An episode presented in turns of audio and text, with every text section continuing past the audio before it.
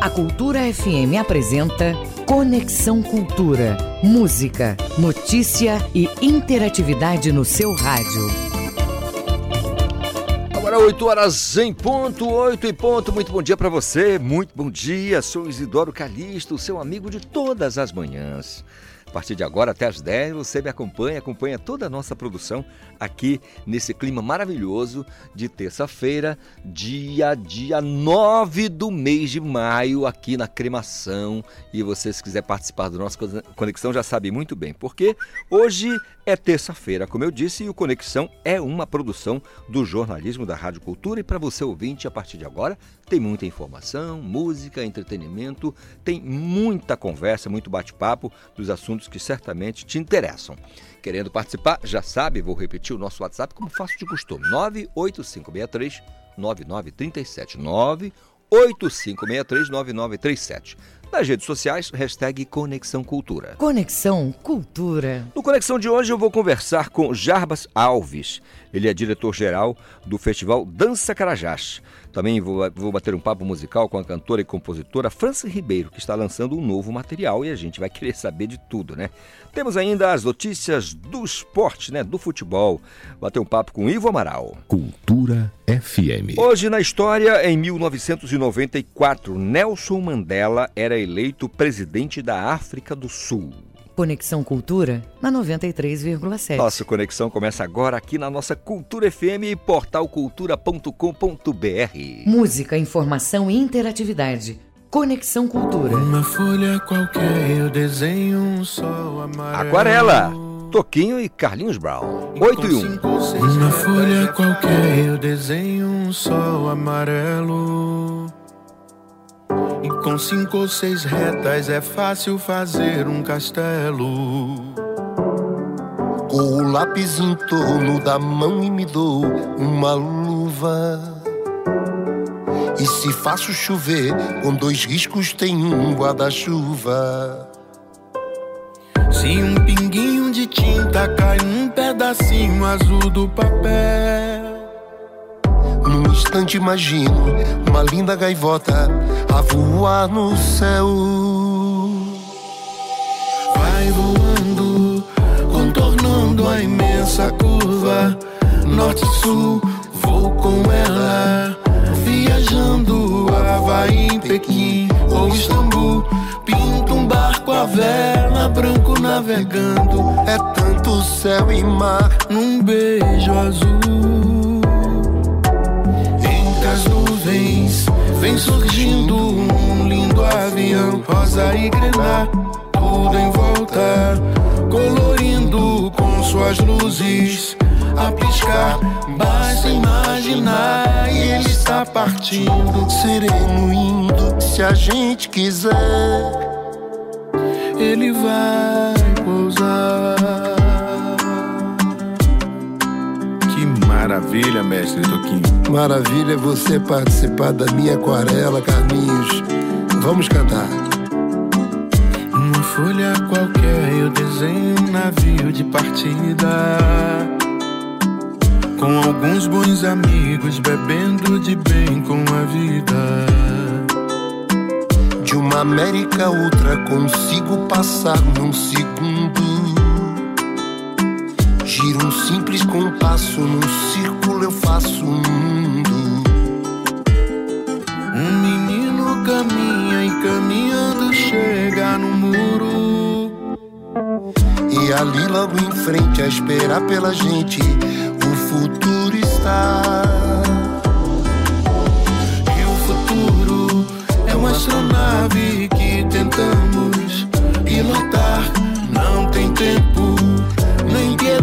piedade, nem tem hora de chegar. Sem pedir licença, muda nossa vida. Depois convida a rir ou chorar. Nessa estrada não nos cabe conhecer ou ver o que virá, o fim dela. Ninguém sabe bem ao certo onde vai dar. Vamos todos juntos numa linda passarela de uma aquarela que um dia enfim descolorirá. Obrigado por esse convite, viu, meu mestre? Eu que agradeço, Carlinhos. Maestro Toquinho, Antônio como eu. Obrigado, meu xará. Que descolorirá.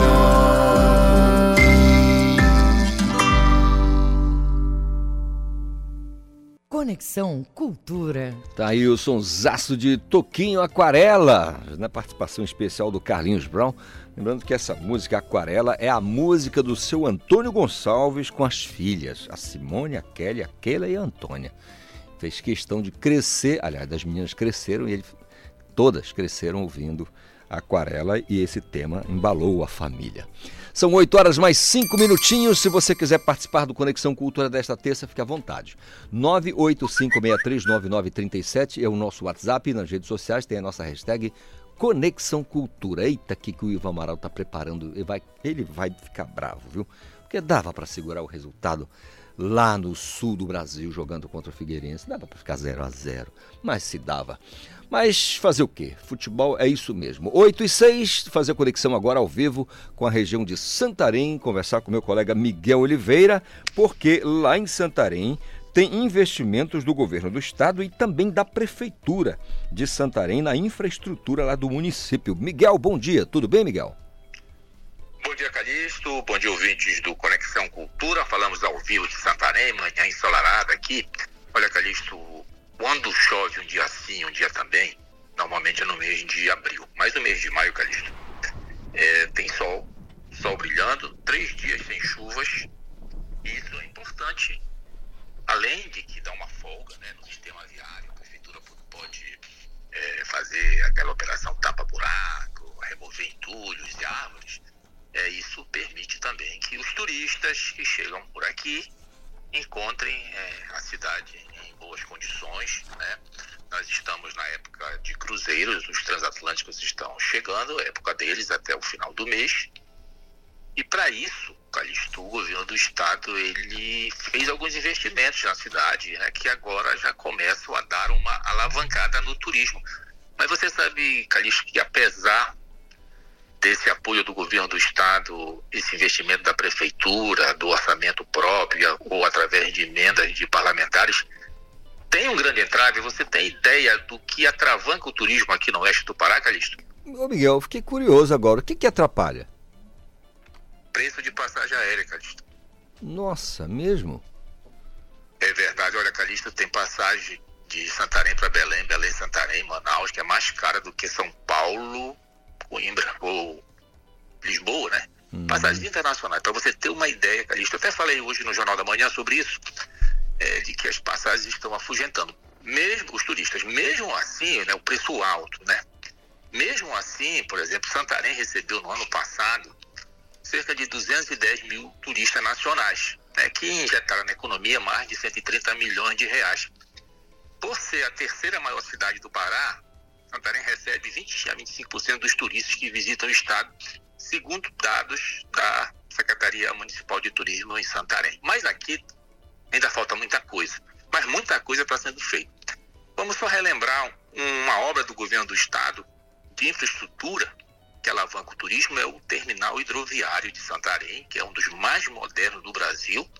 Foi inaugurado pelo governador Helder Barbalho você tem o governo do estado construindo o centro de convenções do Tapajós, que vai ter o nome do Sebastião Tapajós. Esse centro de convenções é uma obra que está demorando já alguns anos, mas porque é uma obra muito grande, né? Ela fica às margens da rodovia Fernando Guilhom, que dá acesso ao aeroporto de Santarém.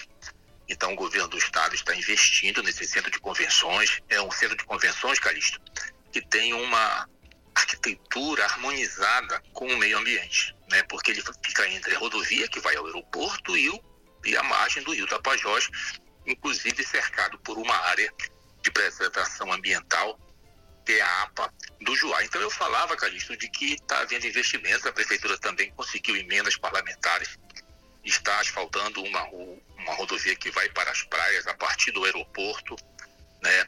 a rodovia Paulo Roberto Matos, que é a estrada que liga Pajuçara né, e Ponta de Pedras. Também nós temos a prefeitura Na semana passada, é, assinando a ordem de serviço para construir o Mirante do Salbal, que é no sul da cidade, um morro, a melhor vista de Santarém.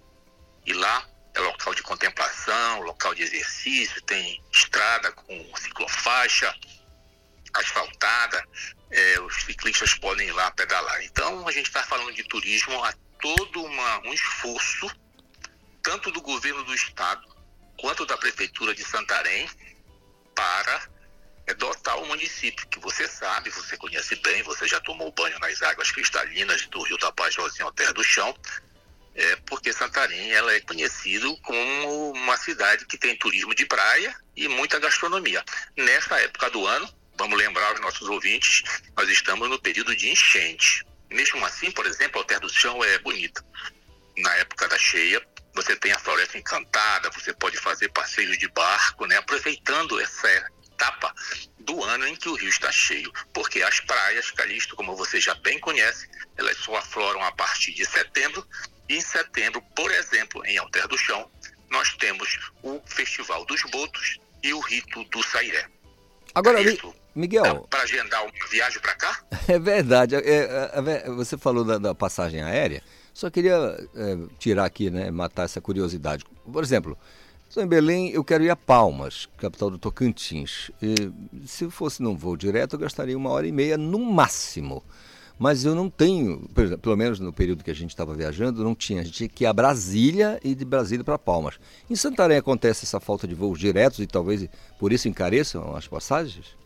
Não, não, o que encarece são vários motivos, né? As empresas dizem que tem baixa, é, baixa procura, né?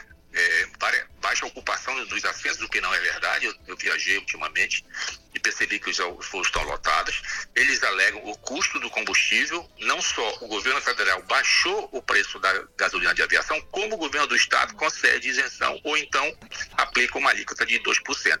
O que acontece é que as malhas dessas empresas, elas não obedecem, elas não atendem às demandas locais. Por exemplo, você está em Santarém, para você ir a Belém, você tem duas companhias aéreas apenas que fazem voo diretos, porque a terceira e a mais importante, que é a TAM, para você estar em Santarém e chegar em Belém, você tem que ir a Brasília, 2 horas e 30, e de Brasília para Belém, mais 2 horas e 30. Quer dizer, não tem sentido é, uma oferta de um voo desse tipo. Agora, até que para chegar a Santarém, o turista do sul ele tem facilidade, porque qualquer voo parte de Brasília ou faz escala, ele chega a Santarém em pouco mais de duas horas. O problema é que a volta encarece. Então você tem pacotes que acabam ficando é, é, muito caros por causa justamente de que preço de passagem aérea aqui na região é muito alto. E olha, Caristo, para encerrar, você sabe, se aqui em Santarém já se reclama do preço da passagem,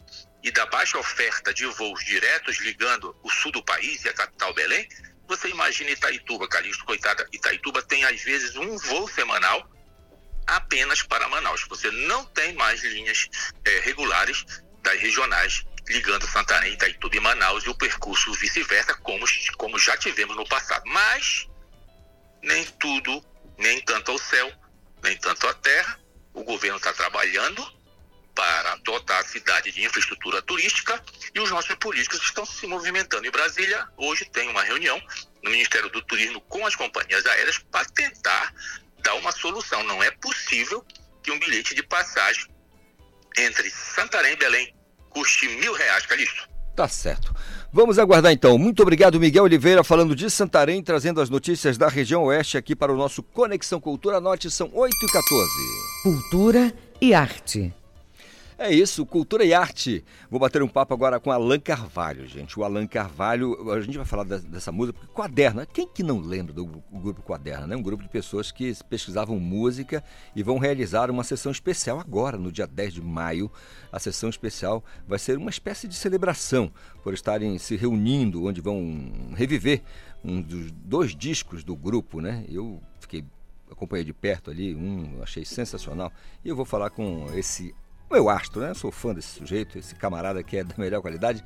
Dos meus camaradas, é um dos mais camaradas. Alan Carvalho, bom dia, tudo bem? Ei, querido, que bom ouvir a sua voz de novo aí e sempre com esse carinho de braços abertos. Muito obrigado. Tá tudo bem por aqui e por aí com vocês. Tudo na santa paz divina. É, que bom. Alan, é, é só para o ouvinte mais novinho aqui do Conexão, que talvez não acompanhou ainda o Quaderna. Quando a gente fala do Quaderna, nós estamos falando de Cicinato Júnior, Alan Carvalho, doutor Camilo Del Duque. Del Duque, é. É. Exatamente. Quem mais estava com vocês naquela ocasião? Olha, né, logo no começo é, tinha também o Edgar Júnior, hum. que depois foi do Arraial do Pavulagem, depois aí virou acadêmico, né? mas é pesquisador de cultura também. E o Mauro Conor, lá, que era o nosso violonista central, né?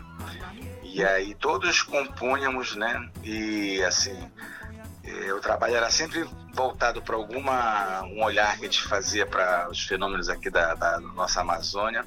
E a partir dessas investigações vamos dizer assim a gente projetava tudo em músicas né? Assim. Hum, posso imaginar. E era um prazer danado. Aí enfim passamos mais ou menos uns quase 15 anos atuando assim né? Fortemente. Maravilha. Essa eh, como vai ser essa sessão especial do grupo Alan? Explica para gente ah, pois é, né? É engraçado quando tu deixas um trabalho no tempo assim, e a gente sem saber, dá, é, chega a alguns corações, né? No caso, o pessoal do Porão Cultural está comemorando, parece, o aniversário de um ano ou dois anos, não, não sei qual é a idade do, do, do, do Porão. É um sebo, né? E também em parceria com o pessoal do Savieira, que é uma casa nova, né, assim, vamos dizer, recente, né? Na cena local, que também dá abrigo para música autoral, né? Música também, enfim, brasileira, né? E então eles resolveram fazer essa parceria. E que tal, ah, bora chamar o pessoal do Quaderno que eles não, não é, faz tempo que ninguém ouve falar e tal. E como tem, é um trabalho meio afim, né, as missões, vamos dizer assim, do, do que acontece no, na, na, casa, né, no trabalho que eles costumam também fazer produções, aí, porra, chamaram a gente e aí de imediato a gente já topou, porque de fato é muito bom visitar esse momento lá atrás, né, do, do grupo. A gente até hoje é muito amigo, a gente mantém um grupo de WhatsApp, continua a mesma sacanagem de diária como era na época também. É uma o, felicidade danada. O Alan, eu, eu, eu queria ouvir junto com você e os ouvintes aqui do meu Conexão Cultura, do nosso Conexão Cultura, uma canção, inclusive, foi do Quaderno, né, que o Quaderno ah. apresentou, inclusive, no, já com, com Boldrin, que foi sensacional. Canto Encantado, ah. Canto da Boca. Maravilha. Pois a gente é. pode ouvir junto, só para recordar, Alan? Vamos ouvir? Vamos, vamos, que prazer. Maravilha.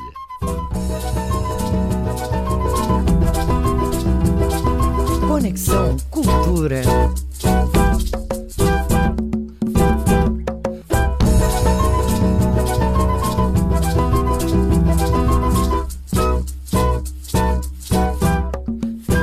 caminho de pedra, navalha me cortam desejos de quem já se foi. A lembrança dos beijos no cais era a casa da flor.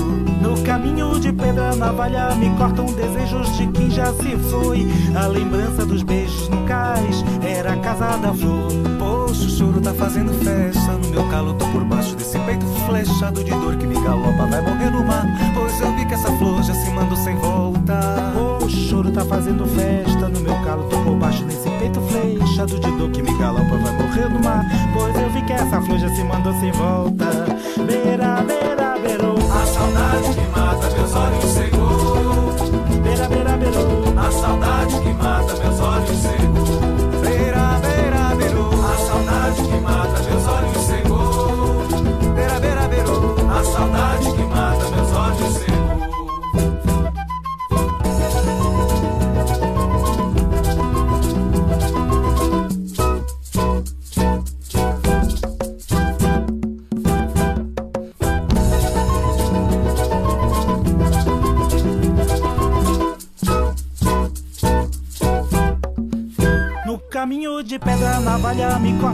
desejos de quem já se foi.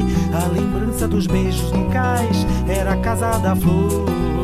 No caminho de pedra, navalha me cortam desejos de quem já se foi. A lembrança dos beijos no cais era a casa da flor. O choro tá fazendo festa no meu calo, por baixo desse peito flechado de dor que me galopa, vai morrer no mar. Pois eu vi que essa flor já se mandou sem volta baixo, o choro tá fazendo festa no meu calo. Tô por baixo desse peito flechado de dor que me galopa. Vai morrer no mar, pois eu vi que essa flor já se mandou sem volta. Beira, beira, beirou. A saudade que mata meus olhos cegou. Beira, beira, beirou. A saudade que mata meus olhos cegou. Beira, beira, beirou. A saudade que mata meus olhos cegou. Beira, beira, beirou. A saudade que mata meus olhos cegou.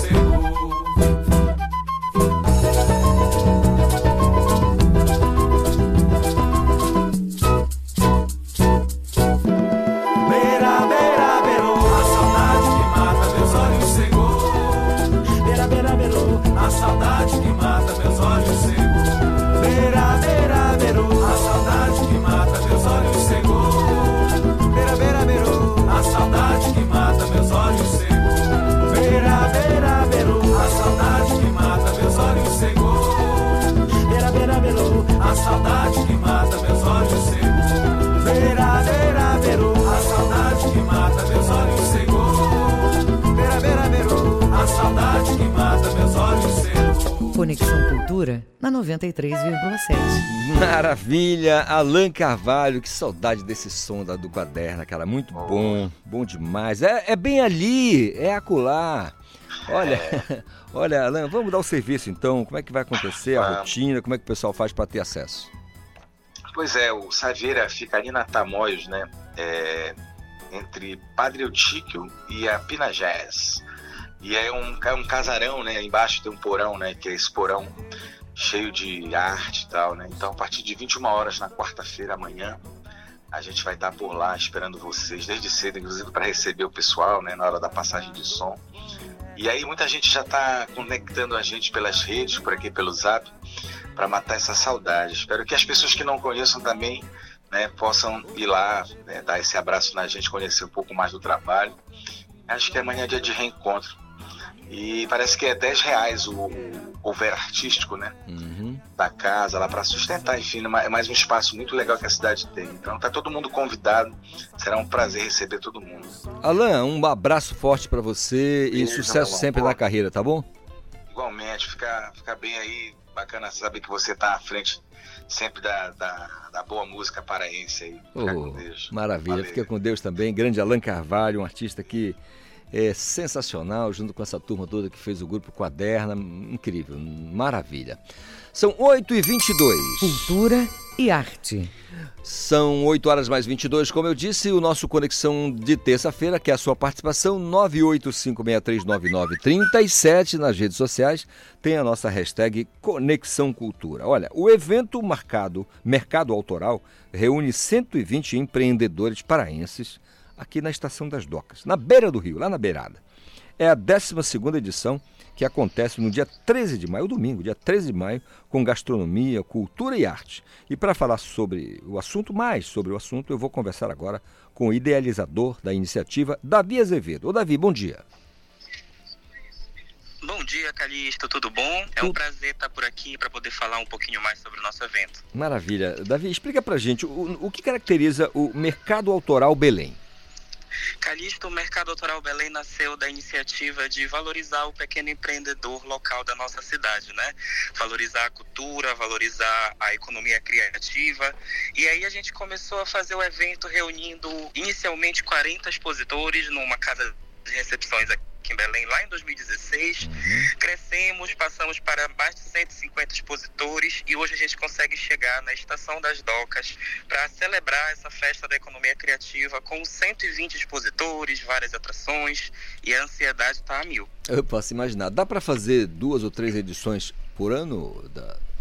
Olha, a previsão é de mais edições por ano. A gente Ah. pretende fazer nas datas mais comemorativas. Vamos fazer agora sábado, que é véspera do Dia das Mães, e a gente pretende fazer provavelmente em agosto, próximo do Dia dos Pais. A gente quer aproveitar o Sírio, o Natal, justamente porque são datas que são importantes para, para a venda desses, desses produtos, desses empreendedores. Muito bom. Ah, só esqueleta pra gente como é que tá a programação do, do evento, só pra gente entender. da programação, além dos 120 expositores e empreendedores criativos nos ramos de moda, artes, artesanato, gastronomia, a gente vai ter um concurso gastronômico onde a gente vai eleger o Prato MAB, MAB é a sigla de Mercado Autoral Belém. Vamos ter como jurados desse concurso a Célia Pinho e o Tupini Queen, influencer paraense. Além disso, vamos ter também um livecast Com a cantora Nayeme e o produtor cultural Sandro Santarém. Vamos falar um pouco de empreendedorismo, vamos falar um pouco de cultura e dos shows que vão acontecer durante toda a programação. A gente tem quatro atrações: a banda Anos Dourados com o cantor Paulo Guedes, teremos a cantora Nayeme cantando os seus maiores sucessos. Ela acabou de lançar duas músicas autorais aí que estão bombando. Teremos também a cantora Patrícia Flecha e para finalizar o evento vamos ter o cantor Daniel Lima cantando os maiores sucessos do rei Roberto Carlos com o show O Rei e Eu, especialmente para alegrar o Dia das Mães. Sensacional. Davi, muito obrigado pelo papo aqui com a gente. Sucesso no evento, um restante de semana produtivo, tá bom? Eu que agradeço, Calixto. Quero aproveitar para lembrar todo mundo de comparecer nesse sábado, a partir dos meio, de meio-dia até as 22 horas, no Boulevard das Feiras, lá na Estação das Docas. A entrada é franca. Maravilha. Dia 13 de maio, é sábado, tá? Eu falei domingo, não, sábado. 13 de maio, sábado, véspera do Dia das Mães, tá bom? Então anote, 8 e 25 O Gabriel Rodrigues já está pintando. Esporte no Conexão Cultura. Gabriel Rodrigues está chegando aqui com a gente para os destaques do Esporte Cultura logo mais a uma e meia da tarde na TV Cultura. Gabriel Rodrigues, muito bom dia para você. Olá, Calixto. Bom dia para você, bom dia para os ouvintes. É, a partir de uma e meia da tarde tem Esporte Cultura e no programa de hoje nós vamos dar destaque para a derrota do Paysandu ontem. Perdeu para o Figueirense por 2 a 0 jogando fora de casa e teve de tudo um pouco. Teve falha de goleiro, teve polêmica de arbitragem, teve expulsão contestada, tudo isso pelo lado Paysandu. A torcida ficou na bronca, não só com o resultado, mas também com a arbitragem e com a falha do goleiro Thiago Coelho, que foi decisiva para essa derrota. A gente também vai falar da reapresentação do Remo. O Remo que agora está pressionadíssimo. Dois jogos, duas derrotas na Série C. Marcelo Cabo aí prometeu mudanças na equipe. E a gente vai falar sobre essas eventuais mudanças. O que é que pode mudar no Remo, pensando na próxima rodada, onde o Remo também joga em casa. Ainda nós vamos falar sobre os esportes olímpicos, os memes da rodada, o que é está viralizando nas redes sociais e muito mais. O Esporte Cultura começa a partir de uma e meia da tarde. Obrigado, Gabriel Rodrigues, trazendo para a gente aí os destaques do Esporte Cultura. Logo mais, não perca, a uma e meia da tarde na TV Cultura, canal 2.1. Agora são 8h27, eu volto no instante. Estamos apresentando Conexão Cultura.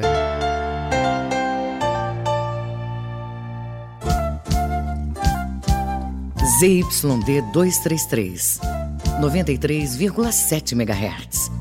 Rádio Cultura FM, uma emissora da Rede Cultura de Comunicação. Fundação Paraense de Rádio Difusão. Rua dos Pariquis, 3318. Base operacional, Avenida Almirante Barroso, 735. Berlim, Pará, Amazônia, Brasil. O aliciamento de crianças e adolescentes na internet é feito por meio de perfis falsos e técnicas sedutoras na intenção de conseguir imagens para fins sexuais. Nunca deixe a criança com acesso livre à internet. Supervisionar é proteger. Cultura, rede de comunicação em defesa dos direitos da criança e do adolescente. Cultura FM. Aqui você ouve música paraense. Nem pensei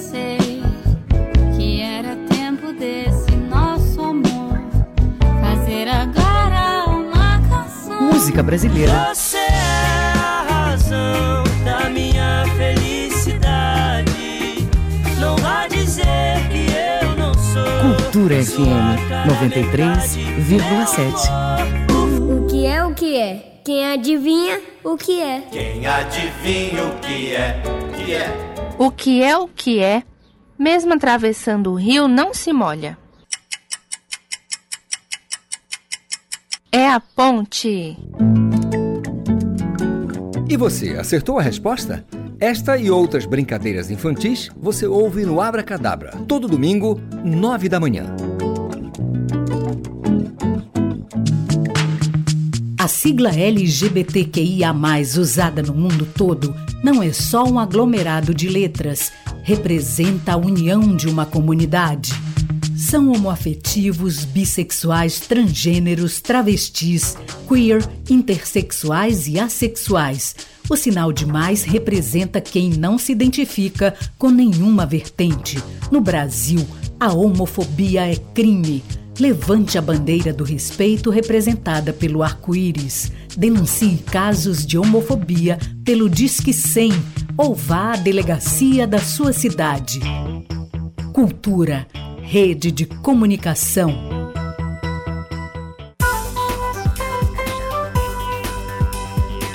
Voltamos a apresentar Conexão Cultura.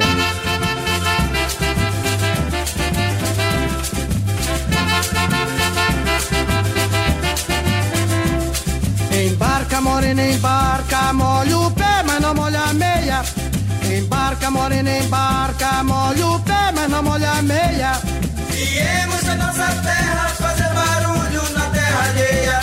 Viemos da nossa terra fazer barulho na terra alheia. Mas embarca, Embarca, Morena, embarca! Pinduca, olha, já faz um tempo, já faz um bom tempo, mas continua o rei do carimbó.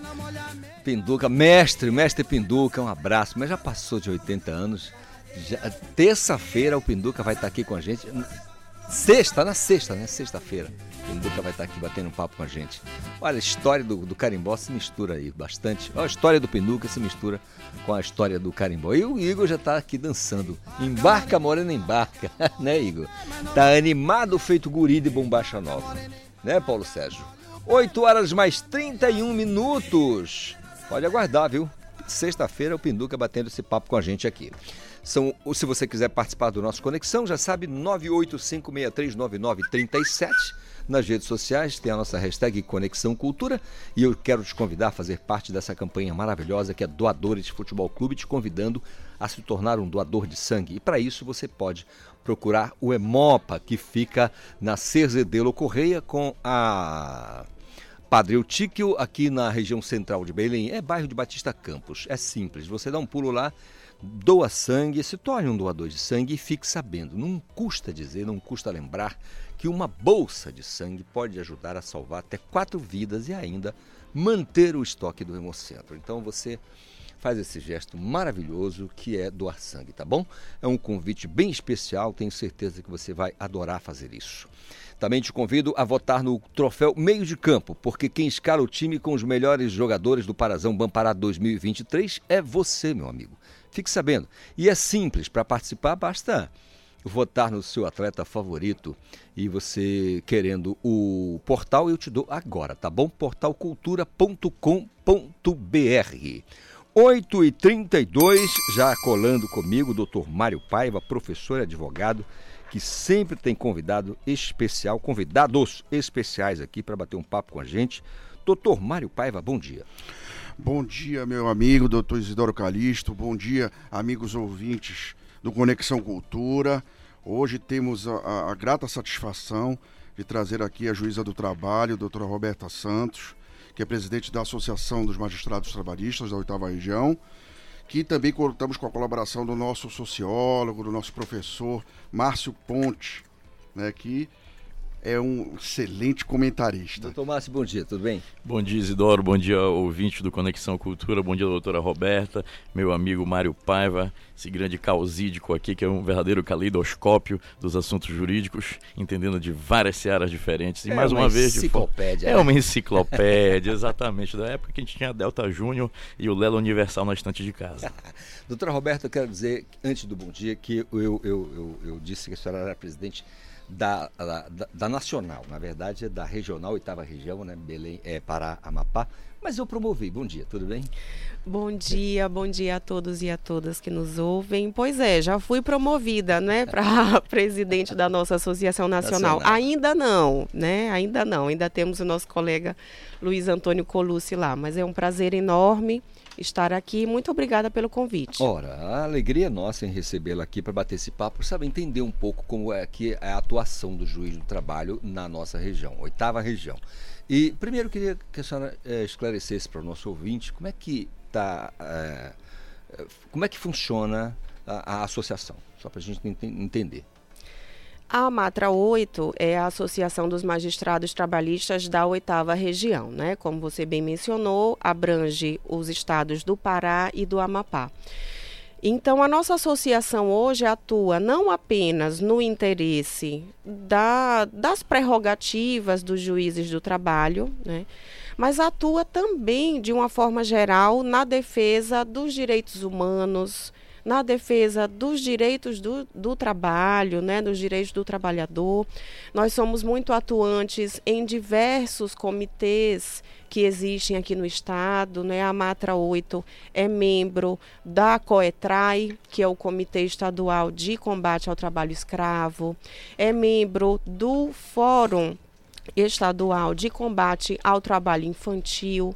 Nós participamos, fazemos diversas campanhas, não é? atuamos em conjunto com outras associações é, de poder também, sempre desenvolvendo esse trabalho voltado para a sociedade, voltado para essa, esse reconhecimento da responsabilidade social que o juiz do trabalho tem.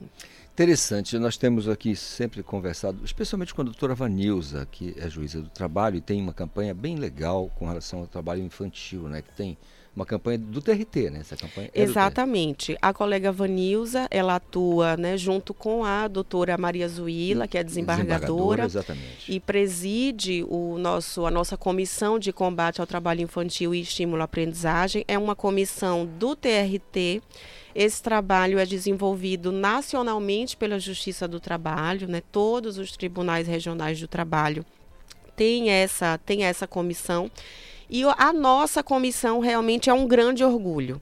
É uma comissão reconhecida nacionalmente e que dita realmente o ritmo desse trabalho de combate ao trabalho infantil. Quem nunca viu a campanha do Sírio? Verdade. Não é verdade? É uma campanha enorme, com caminhadas. Né? Nós participamos de praticamente todas as romarias do Sírio a, a, cidade se, se enfeita com os cataventos, que é o símbolo do combate ao trabalho infantil. Então, isso mostra como a Justiça do Trabalho tem um olhar geral, de uma forma geral, para os direitos humanos. Bem 360 graus mesmo, doutor Mário. Doutor Isidoro Caristo, só quem não conhece a Justiça do Trabalho que realmente fala uma bobagem de extinção e tudo mais, não é?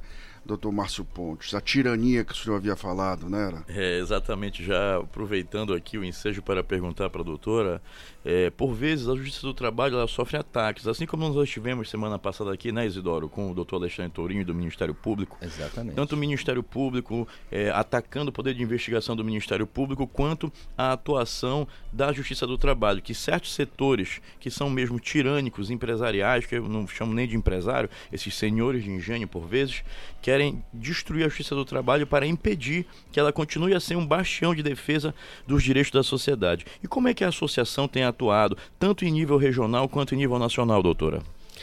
Bem, regionalmente nós atuamos principalmente com esclarecimento, né? Atuamos principalmente mostrando que esse não é o caminho, né? Como a Justiça do Trabalho é uma justiça federal, então toda a legislação se concentra em Brasília, né? Se concentra no Congresso. E nós atuamos também, né? As amatras atuam em conjunto com a ANAMATRA, que é a Associação Nacional dos Magistrados do Trabalho, não apenas em defesa ou contra né, projetos de lei, projetos de, de emenda complementar que ameacem a justiça do trabalho, mas também que ameacem os, o direito do trabalho, que ameacem a democracia de uma forma geral, que ameacem os direitos humanos de uma forma geral. Né? A Ana Matra juntamente com colegas das amatras, comparece ao Congresso, conversa com nossos parlamentares, apresenta notas técnicas para esclarecer muitas vezes sobre uma matéria, porque nós temos o conhecimento técnico, né, e podemos oferecer isso aos nossos parlamentares para que eles, munidos dessas informações, possam fazer não é, uma defesa mais fundamentada de um determinado projeto ou atacar de forma mais fundamentada um determinado projeto de lei. E aí, isso ainda num contexto em que a Justiça do Trabalho Eu até falava com a senhora nos bastidores, né? Considerada a mais célere, considerada não, é a mais célere do país, né? É estatística, não é, não é uma forma figurativa de dizer, é estatística. A Justiça do Trabalho é a justiça mais célere do país, é a justiça mais produtiva do país. O nosso Tribunal Regional do Trabalho da oitava região, especificamente, foi premiado pelo CNJ né, no ano passado com o selo diamante de qualidade, ou seja, é um dos melhores tribunais regionais do trabalho do país e um dos melhores tribunais do país, porque o CNJ ele, ele confere esse selo considerando todos os ramos do judiciário. Invariavelmente, né, as melhores posições estão com a Justiça do Trabalho, porque é, é realmente uma justiça que responde. Quem já teve um processo trabalhista, eu acho que pode testemunhar o quanto é rápido, o quanto o andamento é célere, é, as audiências não é, acontecem de uma forma muito mais concentrada. Até um recurso também é julgado de forma mais rápida. Sem dúvida, é, é, é, um grande orgulho integrar a Justiça do Trabalho também por esse viés da nossa celeridade, da nossa efetividade. É, doutor, eu vou fazer um depoimento porque eu já tenho uma... um testemunho de fé. de fato, de fato, a audiência marcada muito rápido, sem, sem tanta burocracia, até porque nós estamos falando de verbas alimentares, né? Quando a gente fala de verba trabalhista, a gente está falando Sim. de alimento, né? Então eu acho que tem a ver. E eu acho, Isidoro, que é uma pergunta importante, inclusive utilizando é, essa veia pública da Matra e trazendo aqui a presidente, eu, eu, gostaria de perguntar a ela quando um trabalhador tem é, é, os seus direitos feridos, qual é o caminho que ele tem que tomar para conseguir que esses direitos sejam é, é, é, respeitados. Eu acho que utilizando a senhora como presidente da associação pode até numa nota de utilidade informar aqui os ouvintes. A Justiça do Trabalho, exatamente pela natureza especial, pela natureza alimentar dos direitos com os quais nós, nós lidamos, tem uma particularidade que é: não é necessário sequer contratar um advogado para entrar com uma demanda trabalhista. Obviamente, o advogado dá um assessoramento técnico, não é? Uma causa mais complexa talvez seja aconselhável. Mas não é necessário. Então, nós temos lá no, na sede do TRT, na, fica ali na Praça Brasil, temos um setor de atendimento, onde você pode descrever qual foi o problema que aconteceu na sua relação de trabalho. Nós vamos ajuizar automaticamente a sua ação, você já vai sair de lá sabendo a data da sua audiência. É, isso é, é, é realmente um atendimento muito pronto, muito célere. Caso prefira contratar um advogado, contrata o advogado da sua preferência. Da mesma forma, narra a situação, narra o que ocorreu, ele vai ajuizar a ação vai lhe informar sobre a data. Em regra, o primeiro passo é uma audiência de conciliação no Sejusc, né, que é o nosso centro especializado em conciliação, onde as partes vão sentar, vão conversar junto com o conciliador e tentar já chegar numa solução consensual, num acordo.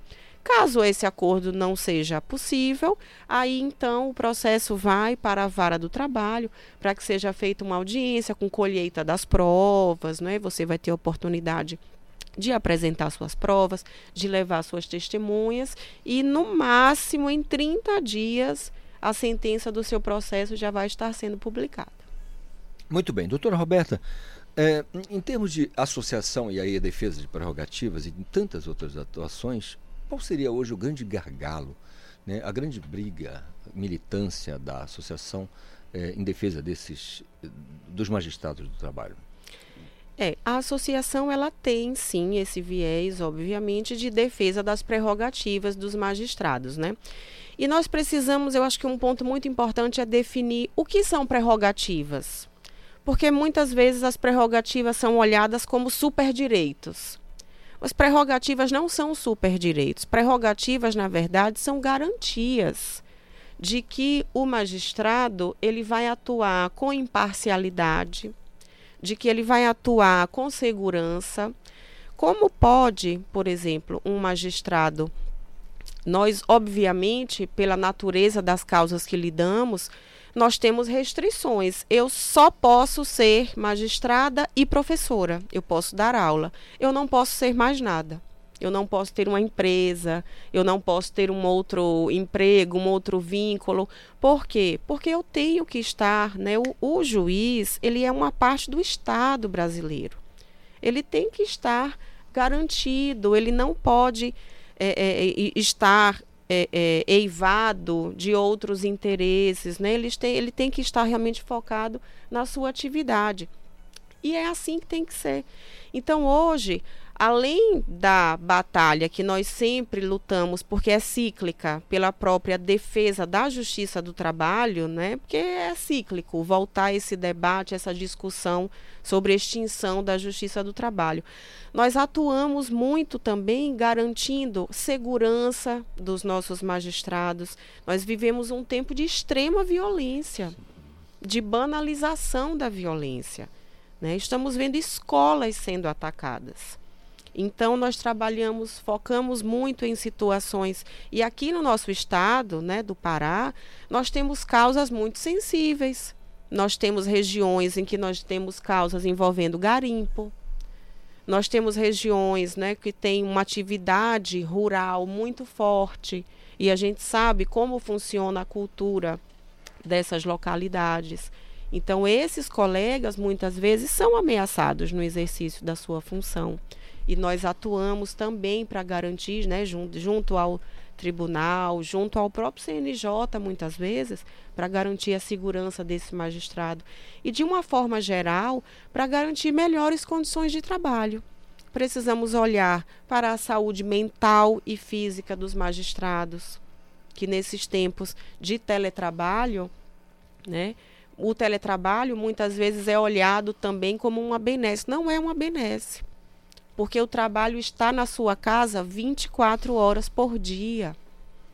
A Justiça do Trabalho teve um acréscimo de produtividade na época da pandemia, com a adoção do teletrabalho, com a consolidação do teletrabalho, nós tivemos um acréscimo de produtividade. Por quê? Porque os juízes não pararam de trabalhar em nenhum momento. Independentemente de estarem acessando as suas varas ou não fisicamente, nós não paramos de trabalhar em nenhum momento. E esse é um ponto também, né? Nós defendemos o uso do teletrabalho como um instrumento de melhoria, não apenas da prestação jurisdicional, mas também da qualidade de vida do magistrado.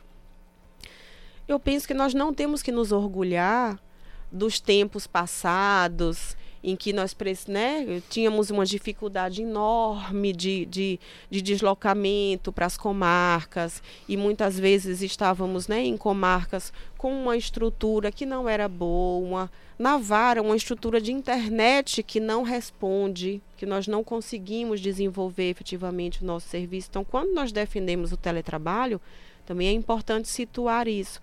Nós defendemos o uso da tecnologia para uma melhor prestação jurisdicional e para melhoria da qualidade de vida, da saúde dos magistrados e magistradas. Doutora, é, ainda em relação ao que a senhora mencionou das dificuldades, a gente sabe que o Pará é um estado de dimensões continentais, né? A dificuldade de chegar em certas regiões. É, a gente também tem uma estatística que o estado do Pará é um dos campeões nacionais em casos de trabalho escravo. Se por um lado isso parece uma estatística ruim, por outro, parece ser corolário dessa atuação constante e desse trabalho, desse engajamento, é, tanto dos magistrados quanto da justiça do trabalho como um todo. Como é que a senhora vê essa situação? Ah, esse grande número né, se deve muito à descoberta de tantos focos de trabalho escravo e da libertação de tantos trabalhadores do trabalho, do trabalho escravo em condições análogas né, à escravidão hoje, se dá muito pelas forças-tarefas que são feitas pelos grupos móveis de combate ao trabalho escravo. São grupos que vão, recebem denúncias, investigam a denúncia e vão até o local para que essa realidade seja efetivamente descoberta. E hoje, não mais, estamos né, revendo isso em negociação, inclusive, para retornar, mas já houve um tempo em que a Justiça do Trabalho ia junto com o Grupo Móvel. Então, imagine chegar numa fazenda onde se descobre um foco de trabalho escravo, os trabalhadores são libertados. Naquele mesmo momento já é feito o cálculo dos direitos trabalhistas Olha, e a gente já resolve ali. A gente tem histórias né, de, de colegas que participaram de, de diligência do grupo móvel que já penhor, peraí, não, não, não, esse carro já está penhorado. Essa caminhonete aqui já não, não tem. Ah, mas não tem, não Já tem na sim. fase de já, já vamos começar agora um arresto, já dá uma medida cautelar aqui, já porque a gente quer efetividade. A gente quer entregar, a gente não quer só declarar, a gente não quer só um pedaço de papel. A gente quer efetividade, a gente quer entregar para o trabalhador a sua liberdade, a sua dignidade e os seus direitos trabalhistas remuneratórios também, pecuniários. É uma boa forma de reprimir, né? De forma direta. E a pergunta para a doutora, é bom ser juíza do trabalho e como é o ingresso na magistratura trabalhista? A nossa carreira hoje, o ingresso é um concurso nacional, né? Inclusive estava com as inscrições abertas, não sei, acho que acabou, acabaram de encerrar as inscrições, a gente vai começar a ter as provas agora no mês de junho, se não me engano. É um concurso nacional, né? Como eu expliquei, a magistratura do trabalho é uma carreira federal. Então, há possibilidade né, de remoção para as 24 regiões do país. É uma carreira linda, porque nós conseguimos trabalho é vida. né? Qualquer conversa que a gente tem depois de dizer meu nome, eu digo o que eu faço. né? É algo que, que dá uma identidade, dá uma dignidade. Então, nós trabalhamos com algo muito sensível e com algo que dá para a pessoa um, um, um outro olhar, uma, um outro olhar de si mesmo. Um trabalhador né, que executa as suas atividades em condições indignas, ele se vê como indigno, ele se vê como uma pessoa menor. Então, alguém que trabalha sendo respeitado nos seus direitos, na sua dignidade, isso é isso é autoestima. Isso é respeito, se sentir respeitado, você vai ser também um cidadão melhor. Né? Então é uma carreira belíssima. Eu convido né, todos e a todas a se juntar não apenas à carreira da magistratura, do trabalho, mas também às nossas lutas, ao engajamento pela defesa da justiça do trabalho, que é uma, uma justiça extremamente necessária num país como o nosso, em que ainda lutamos contra trabalho em condição análoga à escravidão. Então, é, é uma justiça extremamente necessária, assim como na luta pela preservação e pela divulgação dos direitos humanos como um todo. Ainda, doutora, aproveitando a pergunta do doutor Mário, é, a despeito da carreira, né? É, a senhora mencionava, quando nós estávamos nos bastidores, que a senhora entrou com, na categoria de juíza volante, né? E o que que isso permitiu de experiência para a senhora em relação à atuação? É, eu sempre coloco isso porque eu sou um, um, um caso de, de amor com o estado do Pará. Eu sou sergipana, passei no concurso e quando ingressei na carreira, ingressei na qualidade de juíza volante, que é, é a juíza sem uma lotação fixa. Então, todo mês eu estava num local diferente. Eu esperava ansiosa aquele e-mail da corregedoria que me dizia para onde eu iria esse mês. E como eu tenho esse espírito aventureiro, para mim era muito divertido. Mas eu passei alguns perrengues também, né? Porque um mês eu estava em Redenção. No mês seguinte eu estava em Itaituba. No mês né, que, que, que vem eu estou em Altamira. Então isso me permitiu conhecer o estado do Pará muito melhor do que muitos paraenses. É, né? Eu conheço o estado muito mais do que muitos paraenses e sempre tentei realmente conhecer a localidade onde eu estava, né? Um servidor tem uma voadeira, então a gente vai sair para dar uma volta. Eu saía para passear, para conhecer o, o local. E eu acho que isso é muito importante porque isso também molda a nossa visão sobre a região, né? Você conhecer o local em que você está trabalhando, você conhecer a realidade ali econômica também do, do que está vivendo. Então foi uma época com, com as suas dores e os seus amores, né? Dores eu fui exatamente. O, o ouvinte, que não é bobo nem nada, doutor Mário, ele diz assim, ô Calixto, pergunta à doutora Roberta ah, quantos magistrados a associação acode. É isso, é. Ele quer saber a quantidade de juízes. Sim, sim. Hoje nós temos 118 associados e associadas, né? Entre juízes, juízas, desembargadores, desembargadoras da ativa e também aposentados e aposentadas, né? Que continuam conosco, porque nós continuamos também defendendo direitos e, e melhores né, condições para os aposentados e aposentadas. E temos também alguns pensionistas.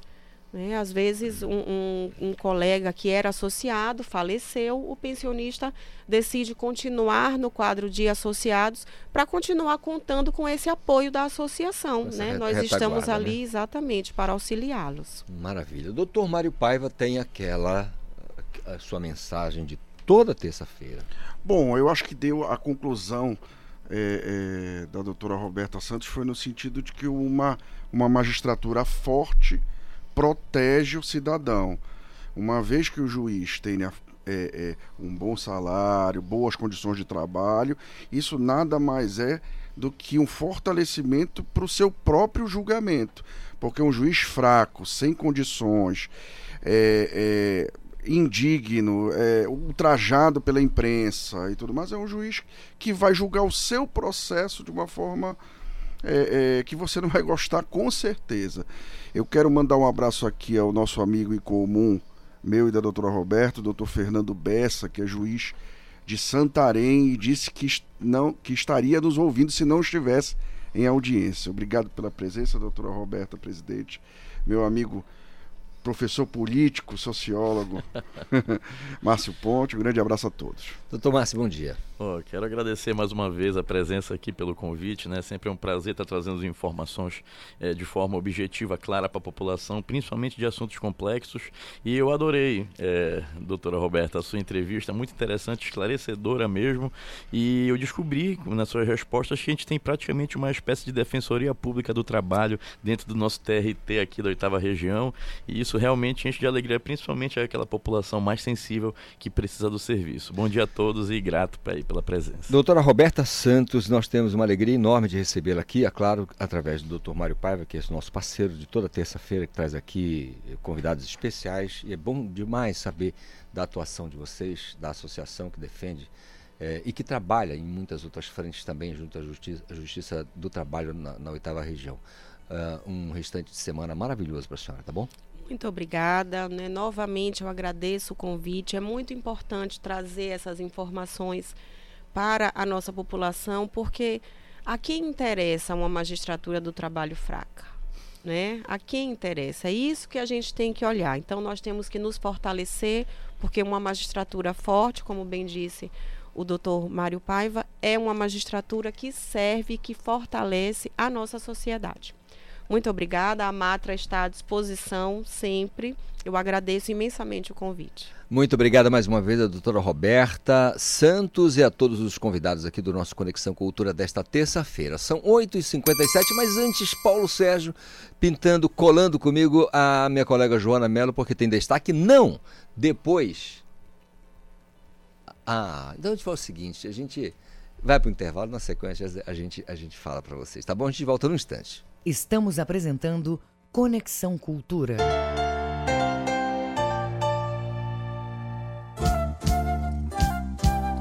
ZYD 233, 93,7 MHz. Rádio Cultura FM, uma emissora da Rede Cultura de Comunicação. Fundação Paraense de Rádio Difusão. Rua dos Pariquis, 3318.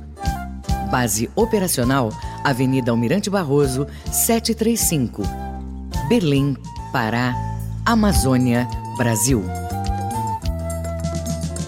Quer empreender? Quer uma economia ainda maior? Então conte com quem é um verdadeiro parceirão. É claro que eu tô falando do Atacadão. No maior atacadista do Brasil, você encontra sempre o menor preço, seja nas mais de 300 lojas, seja online. É a maior variedade e a qualidade para o seu negócio lucrar mais e para a sua família economizar muito. Aproveite e pague com Pix, cartão de crédito e vale alimentação. Isso é ser parceirão. Aqui é Atacadão. Aqui é parceirão. Atacadão, lugar de comprar barato. Consulte todas as bandeiras aceitas nas lojas. Os abusos emocionais em crianças são mais difíceis de identificar porque as vítimas não têm maturidade emocional para entender e não conseguem contar o que estão sofrendo. Nunca deixe a criança com acesso livre à internet. Supervisionar é proteger. Cultura, rede de comunicação em defesa dos direitos da criança. Tua voz parece doce. Cultura FM. Aqui você ouve música paraense. É fatal, me perco de mim. Em mil devaneios fazendo assim, achando que um dia vais mudar. Música brasileira. Pra sentir o sol num dia quente.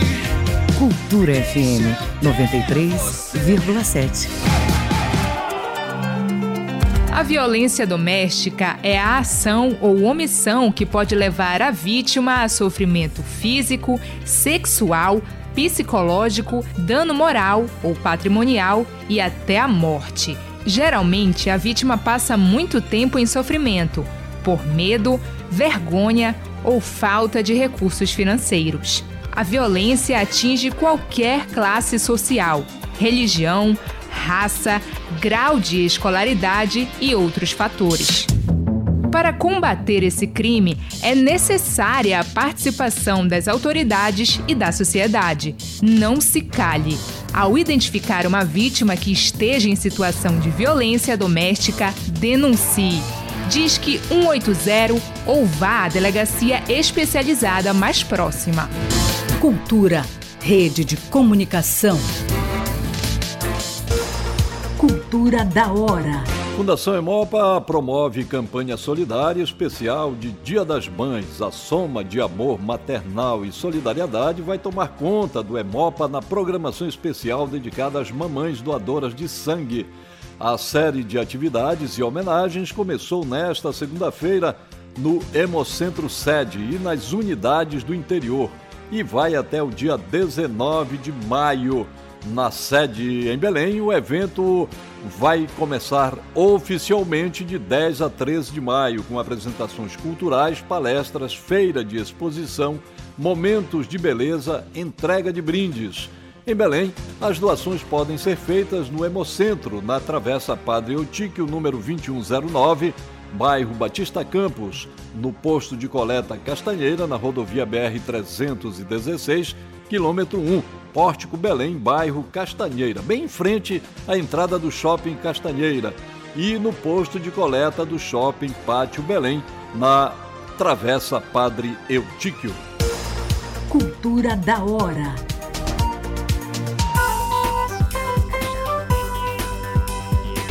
Conexão Cultura na 93,7. A música, o fato, a memória. Cultura Vinil. A história da música popular brasileira em long play.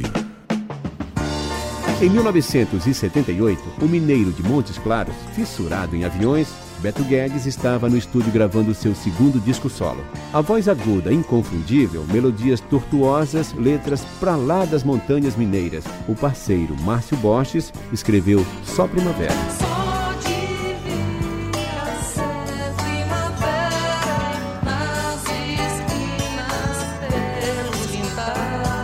Ronaldo Bastos escreveu Gabriel, feita para o filho de Beto Guedes. Meu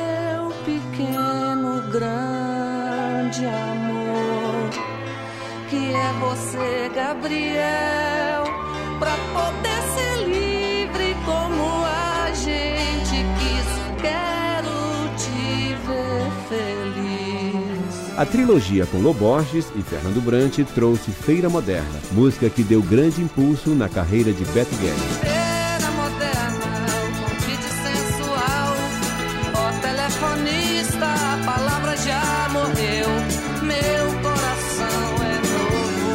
A parceria de um mineiro com um baiano explodiu em luz, em cores e em tudo que é sagrado. Caetano Veloso e Beto Guedes compuseram a belíssima Luz e Mistério. Oh, meu grande bem, pudesse eu ver a estrada, pudesse eu ter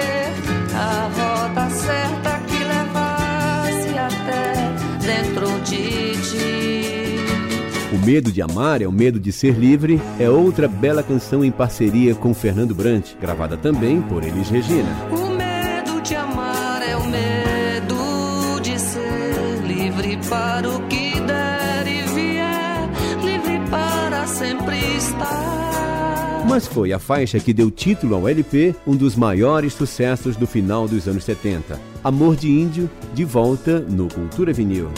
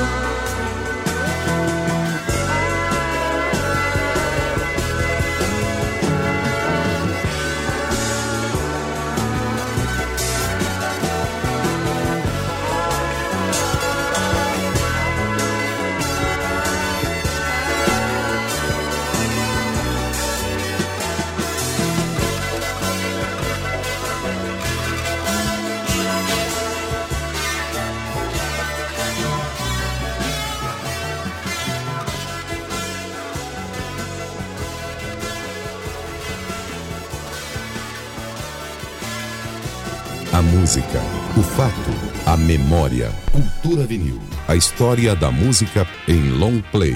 Produção e apresentação, Paulo Brasil. Voltamos a apresentar Conexão Cultura. Verdade, é o nosso Conexão Cultura de terça-feira, 9 horas mais 8 minutinhos. Querendo participar, não esqueça, o nosso WhatsApp é seu, 985639937. Nas redes sociais tem a nossa hashtag Conexão Cultura. Conexão Cultura. Olha, deixa eu acionar aqui o meu colega Tiago Lobato, que é o Tiago que vai nos trazer para a gente os destaques do Sem Censura Pará de hoje. Tiago.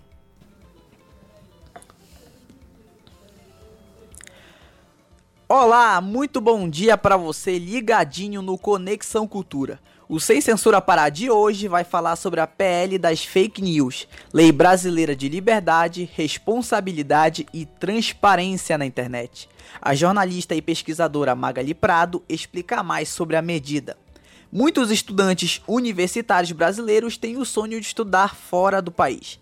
Mas afinal, quais são os custos de uma viagem como essa? O pró-reitor de Relações Internacionais da UFPA, Edmar Costa, tira dúvidas sobre o intercâmbio. Com modelos mais simples, trazendo sofisticação e luxo, o estilo minimalista vem entrando cada vez mais em alta no mundo da moda. E para dar dicas e explicar mais sobre esse estilo tão aclamado, trazemos a consultora de imagem e estilo Adriana Estácio. O Sem Censura Pará começa logo mais a partir das 2 horas da tarde. Acompanhe a gente pela TV ou Portal Cultura. A apresentação é de Vanessa Vasconcelos. Muito, muito obrigado, Tiago Lobato, trazendo para a gente aí uh, os destaques do Sem Censura Pará, programa da TV Cultura 2.1, às duas, a partir das duas da tarde, TV e Portal Cultura.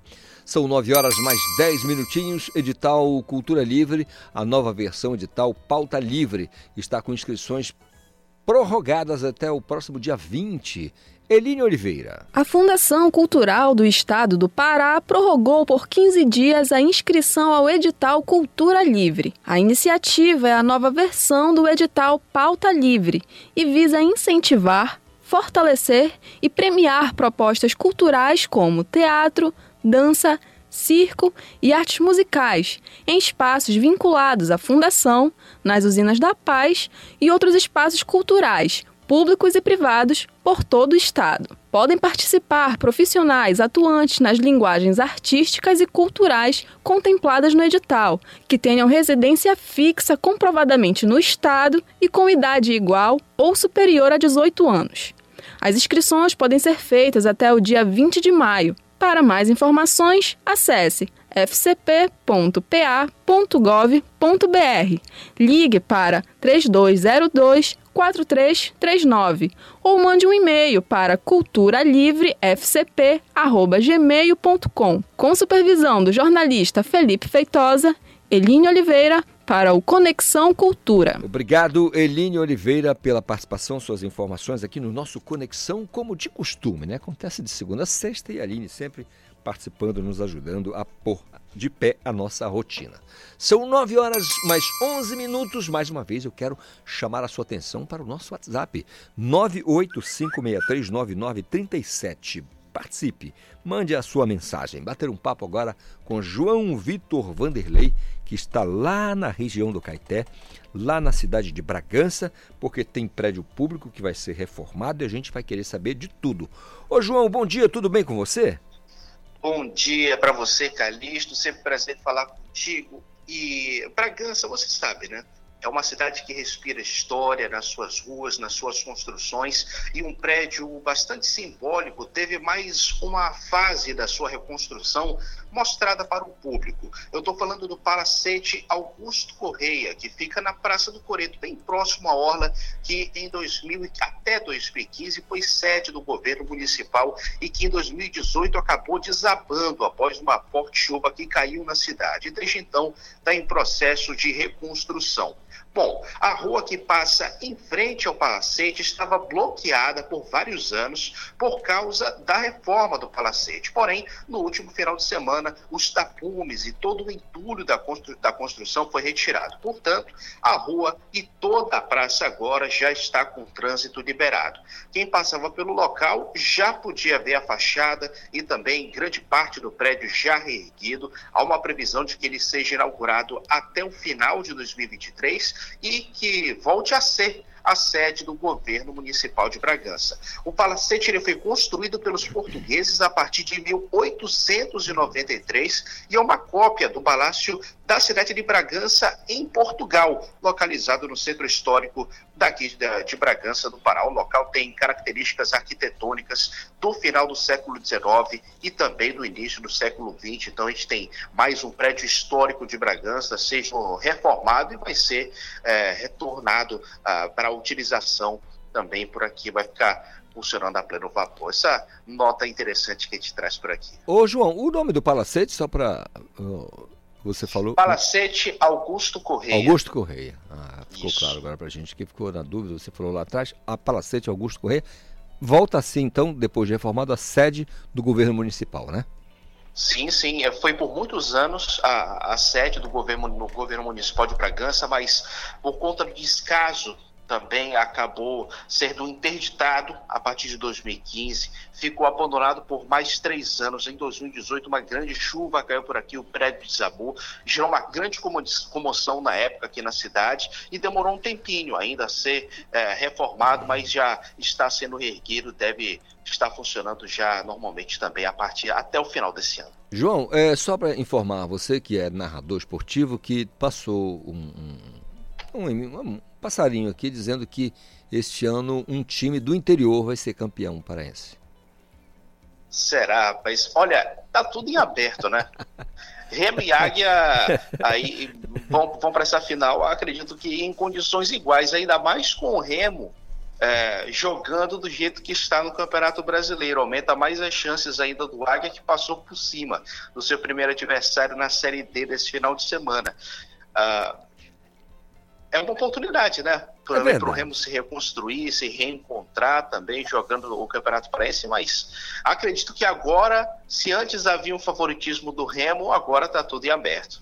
Maravilha, João, um grande abraço para você, um restante de semana maravilhoso, tá bom? Grande abraço também para você, Calixto. Bom dia. 9 e 15.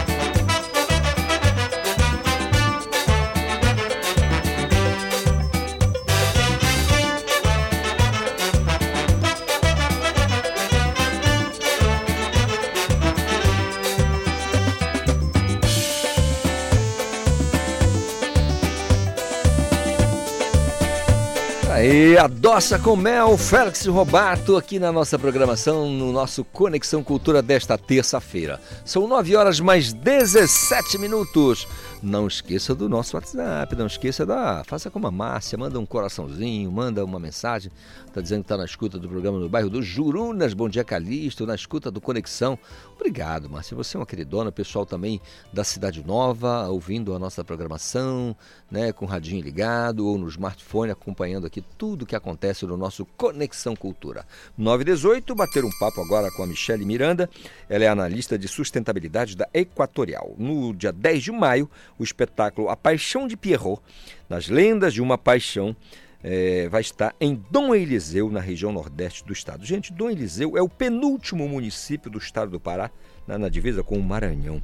Então, o espetáculo vai estar lá e tem o objetivo de democratizar né, a cultura e a arte nos municípios paraenses. Michele, bom dia, tudo bem? Olá, bom dia, tudo bem? Bom dia, ouvintes aí da Conexão. Muito bem, o espetáculo passou por Curionópolis, também lá no sudeste do estado, São João do Araguaia e agora chega a Dom Eliseu, a antiga vila de Filinto Miller. Fale pra gente sobre essa ida do espetáculo a Dom Eliseu. Exato, nós também estivemos em Marabá, foi lançado em Marabá e agora nós estamos percorrendo aí toda essa regional sul, Curianópolis, São João do Araguaia e vamos ter aí amanhã em Dom Eliseu lá na quadra da maçonaria a partir das 14 horas, 13h30, 14 horas. Nós vamos ter o evento lá, totalmente gratuito. Hum. E aí a gente entra naquela possibilidade de cultura para os quatro cantos do nosso estado, até porque a nossa energia nós levamos aí para todo o estado do Pará. E nós queremos muito democratizar essa cultura, fazer com que todos tenham acesso a ela. Então, sempre que for possível, nós estaremos levando projetos culturais para todos esses municípios também. Maravilha. Agora fala um pouquinho para a gente no que consiste o espetáculo A Paixão de Pierrot. Tá, a paixão é uma narrativa, uhum. tá? Uma narrativa que entra como papel principal um Pierrot, que é um personagem triste, inocente, e aí é um cantor de um antigo cabaré. É, sua paixão, ela não é correspondida por uma bailarina, bailarina colombiana, e aí esse, todo esse enredo essa peça entra com elementos de circo, dança, música, todos os bailarinos, artistas circense, todas as pessoas são pessoas até das próprias localidades, tá? Nós fizemos uma seleção em Marabá, em Tucuruí, que também já esteve em Tucuruí, e aí são profissionais, são artistas locais também, porque nós valorizamos também o artista local. Muito bem. Dom Eliseu, olha, Dom Eliseu está cercado ali de Itinga, Itinga, Pará e Maranhão, depois tem Rondon do Pará, um pouquinho mais, 80 quilômetros. Dá para muita gente, quilômetros na verdade, dá para muita gente participar, né? Quem quiser prestigiar, né? Sim, é um projeto gratuito, as pessoas podem ir, levar, podem levar seus filhos, levar família. É um projeto lindo e vale a pena você ir para assistir. Queria que você então fizesse o convite para toda essa turma participar do evento. Estamos indo para Dom Eliseu amanhã. Convidamos todos para ir assistir, levar seus filhos, levar os pais. Muitas vezes são, é um projeto cultural muito bonito, tá? que é um ambiente bem familiar, com uma temática linda. Eu espero que todos gostem, porque quando nós levamos projetos para essas localidades, para esses municípios, a intenção está sempre sendo valorizar os artistas locais e mostrar a cultura aí ela pode ser democratizada e nós podemos levar para todos essa cultura. Analista de sustentabilidade da Equatorial Pará, Michele Miranda, muito bom dia, ótima semana, tá bom? Obrigada, para vocês também, ótima semana. Agora, 9 e 21 Esporte. Ivo Amaral, o treinador, o treinador do Paysandu está culpando a arbitragem é, por parte do resultado negativo lá no Sul. O que, que você viu dessa história? Olha, deixa eu te dizer uma coisa, falando com a sinceridade e a dureza de sempre para os amigos. Ontem a minha observação do jogo ficou um pouco preocupada. Eu vou te dizer por quê. Eu estava num evento aqui oficial de Paragominas e estava aqui do Dazon com meu telefonezinho. Não é a mesma coisa de você ficar concentrado inteiramente no jogo, né? O pouco que eu vi, ou muito eu vi, não gostei, evidentemente, porque aquela história, né? Mais gente, toda hora está estreando gente, o que estreou ontem já foi expulso, e a qualidade dos que vêm continua me preocupando muito. Não basta contratar para agradar a torcida, você tem que contratar as pessoas certas.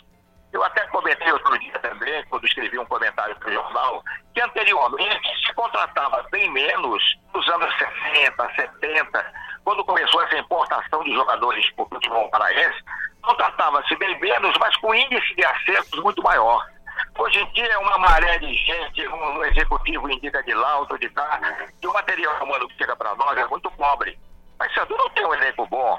O Remo também começa a me preocupar, eu fui enganado na minha cabeça até aquela vitória do Remo contra o Corinthians e desde aí o Remo não jogou mais nada. Então, é, isso me preocupa, porque essa caminhada dos dois no Campeonato Brasileiro, nada indica, não sei que haja uma revolta muito grande, que essa turma vai subir para a Série B. Verdade. Agora, Ivo, é, essa coisa da arbitragem, de culpar a arbitragem, é, é, um bocado complicada, porque eu já escutei de um treinador que se o time faz gols, ele não tem que se preocupar com o erro de árbitro, porque ele faz gols. Se ele anular um, ele vai fazer outro, se anular dois, ele faz três, e por aí vai. Eu acho que o que vale é o bom futebol, o bom desempenho em campo, né? É. Olha, outra coisa que está preocupando lá no Paysandu, eu vou te explicar, vou te explicar o que é. Ano passado, quando o Vinícius teve uma contusão e precisou recorrer ao goleiro suplente, que na época era o Thiago Coelho, o Thiago Coelho fez misérias em dois jogos do Remo, mas defendeu muito. E passou a ilusão que era um goleiraço pronto para assumir a titularidade de qualquer equipe. Foi para o Paysandu, logicamente, buscando seu lugar ao sol titular. Teve bons momentos, mas eu, o Thiago preocupa pela irregularidade. Ele é capaz de falhar, como falhou de novo em lance importante daquele primeiro gol, largando a bola. Não era um chute tão violento, ele largou a bola e proporcionou o primeiro gol. E depois ele faz uma série de defesas importantes. Mas o mal já estava feito. Então, eu acho que é uma preocupação maior. Eu não sei a qualidade desse Gabriel Bernard, quando muito exigido, se vai corresponder. Mas o Thiago Coelho precisa passar essa confiança que a torcida do Paysandu não está sentindo nele. Eu também. Verdade. Ivo, é, a Série A, é, o Botafogo está mostrando que volta da Série B para disputar uma Série A e com qualidade, né, liderando o campeonato. Agora o Corinthians, o seu Corinthians, é, não consegue em casa ganhar do Fortaleza, não que seja ruim, porque o Fortaleza parece que está com um, um time organizadinho, mas tinha a obrigação de vencer em casa, praticamente o Corinthians na situação que está. Afinal, quem conseguiu o empate não foi o Fortaleza, quem conseguiu o empate foi o Corinthians. Pois é. E já começa aquela divergência, né? A fofoca. E o Gilberto não gostou de ser barrado no jogo anterior. Ele chegou no vestiário, abraçou os amigos. O Vanderlei passou por perto, ele não teria dado confiança. O Vanderlei puxou pelo braço. Ele pediu desculpa que não tinha visto. É um, um cara, um medalhão, que custou uma fortuna que custou o Yuri Alberto. E ele ser barrado no time, ah, isso é pesado, né, para alguns jogadores. O Pedro também, quando é substituído, mostra sua insatisfação do Flamengo. Então, o Corinthians, não sei se vai patinar ou vai melhorar. Eu já falei muitas vezes aqui, tô ficando chato, né? Técnico de futebol também fica fora de forma. A época deles também passa.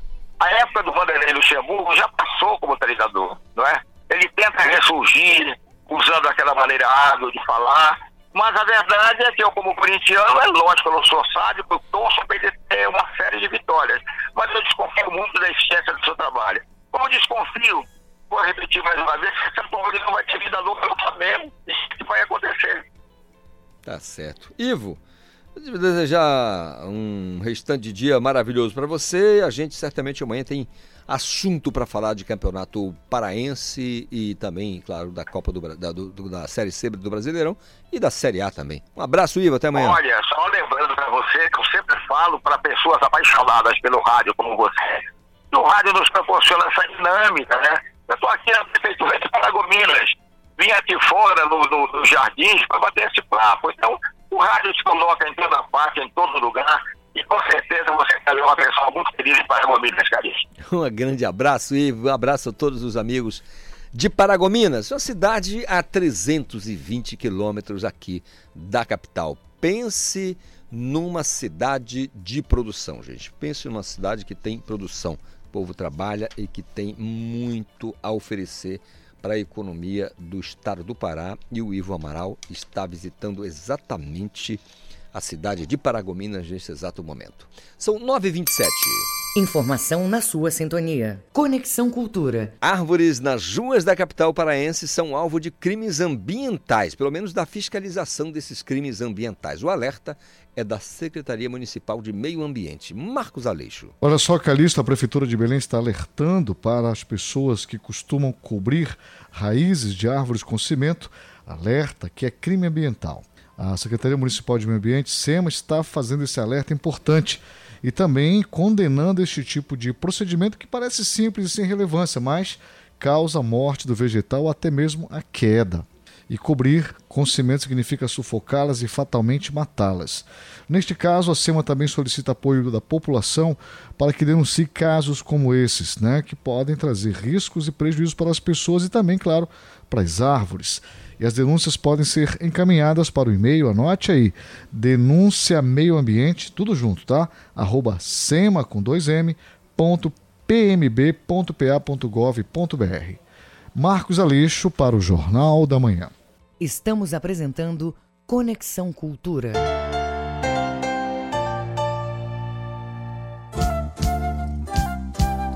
ZYD 233, 93,7 MHz. Rádio Cultura FM, uma emissora da Rede Cultura de Comunicação. Fundação Paraense de Rádio Difusão. Rua dos Pariquis, 3318. Base operacional, Avenida Almirante Barroso, 735. Berlim, Pará, Amazônia, Brasil.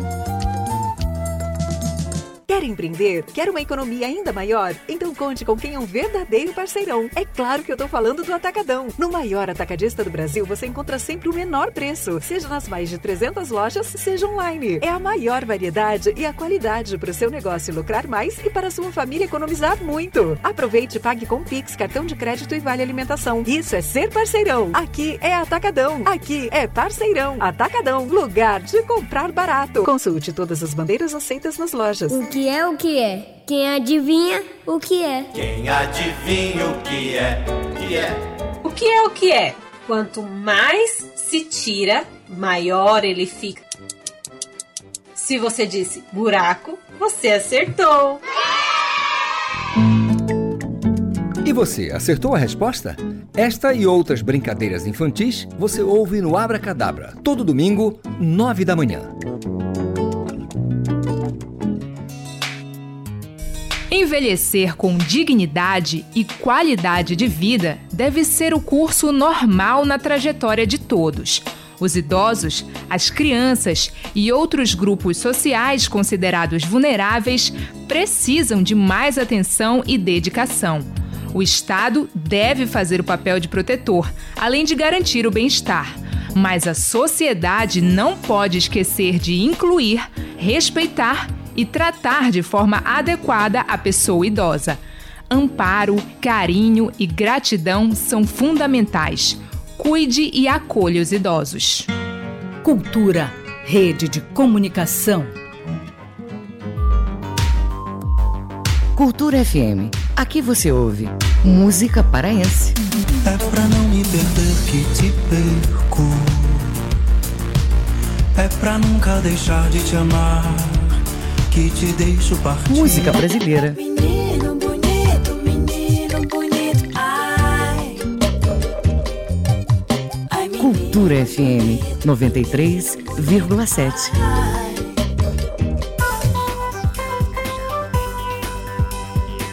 Voltamos a apresentar Conexão Cultura.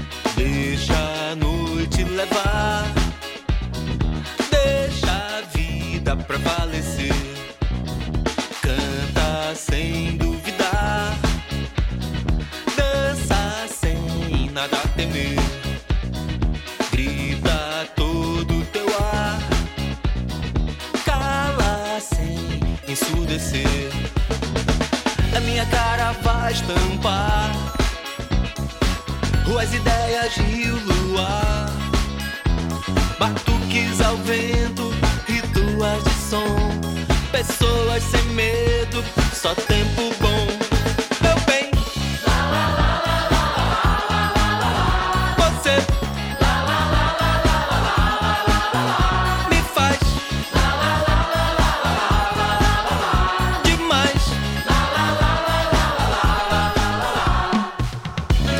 9h33 é o nosso Conexão de Terça, ao som de Felipe Cordeiro. Demais, demais é a sua participação com a gente. 985639937 é o nosso WhatsApp. Demais, participe com a gente, tá? Mande a sua mensagem. São 9h33, repito, Gilberto Moura já colou comigo aqui para trazer os destaques do Jornal Cultura logo mais às seis e meia da noite na TV Cultura. Gilberto, bom dia. Bom dia, Calixto. Bom dia, ouvintes. E olha que bacana, Calixto. O jornal de hoje está repleto de boas ações. A começar pela realização da primeira Semana Nacional do Registro Civil, o Registre-se, uma, uma ação social que oferta diversos serviços gratuitos com foco para pessoas que vivem em situação de rua. A ação é disponibilizada no centro de Belém, em Quaraci e Ananideu até o dia 12 de maio. E para entrar no clima festivo em homenagem aos Dia das Mães, a SEASA realiza um dia especial voltado às mulheres carapirais, as nossas queridas catadoras de alimentos. As atividades incluem desde renovação no visual até a entrega de cestas do projeto Banco de Alimentos. Agora uma novidade para os amantes de música. O governo do Pará abre oficialmente hoje a 22 segunda edição do Festival de Ópera do Teatro da Paz. E para deixar o momento ainda mais empolgante, o evento começa com a Orquestra Sinfônica e o Coro Infantil da Fundação Amazônia de Música. Então já te prepara para ficar na frente da TV que vamos te mostrar a programação completa dessas realizações a partir das seis e meia da noite no Jornal Cultura. Fique ligado. Ô Gilberto, tenho certeza que a turma se liga e não vai perder o Jornal Cultura às seis e meia da noite na TV Cultura 2.1. Uma programação sensacional. Sensacional. Só lembrando, viu? O jornal acontece ao vivo, tá? Um jornal ao vivo da TV Cultura. 9h35, Paulo Sérgio. Deixa eu apertar o santo do meu colega Igor Oliveira, porque nós temos aí a previsão de dezenas, centenas, milhares de equipes. É isso mesmo, Igor? Bom dia, seu Calixto. Bom dia aos nossos ouvintes do Conexão Cultura. A gente estava ouvindo aquela música demais, como diria Manuel Gomes, né? E a gente vem trazendo as informações porque o nosso central de jornalismo está trabalhando firme e forte. E vamos falar do programa Brasil Sorridente, que foi retomado pelo governo federal. A cerimônia de sanção do projeto de lei 8.131-2017, que institui a Política Nacional de Saúde Bucal no âmbito do Sistema Único de Saúde, o SUS, foi realizada no dia de ontem no Palácio do Planalto, em Brasília. Brasília. Com a sanção e o, rela eh, o relançamento do programa, o Ministério da Saúde anunciou que credenciou quase 3,7 mil novas equipes de saúde bucal e 630 novos serviços de unidade de atendimento. O governo espera ter 59,7 mil equipes credenciadas para atender a população até o fim de 2026. O governo informou ainda que, com a sanção da lei, a oferta de serviços odontológicos não poderá ser interrompida ou colocada em segundo plano por gestores federais, estaduais e municipais.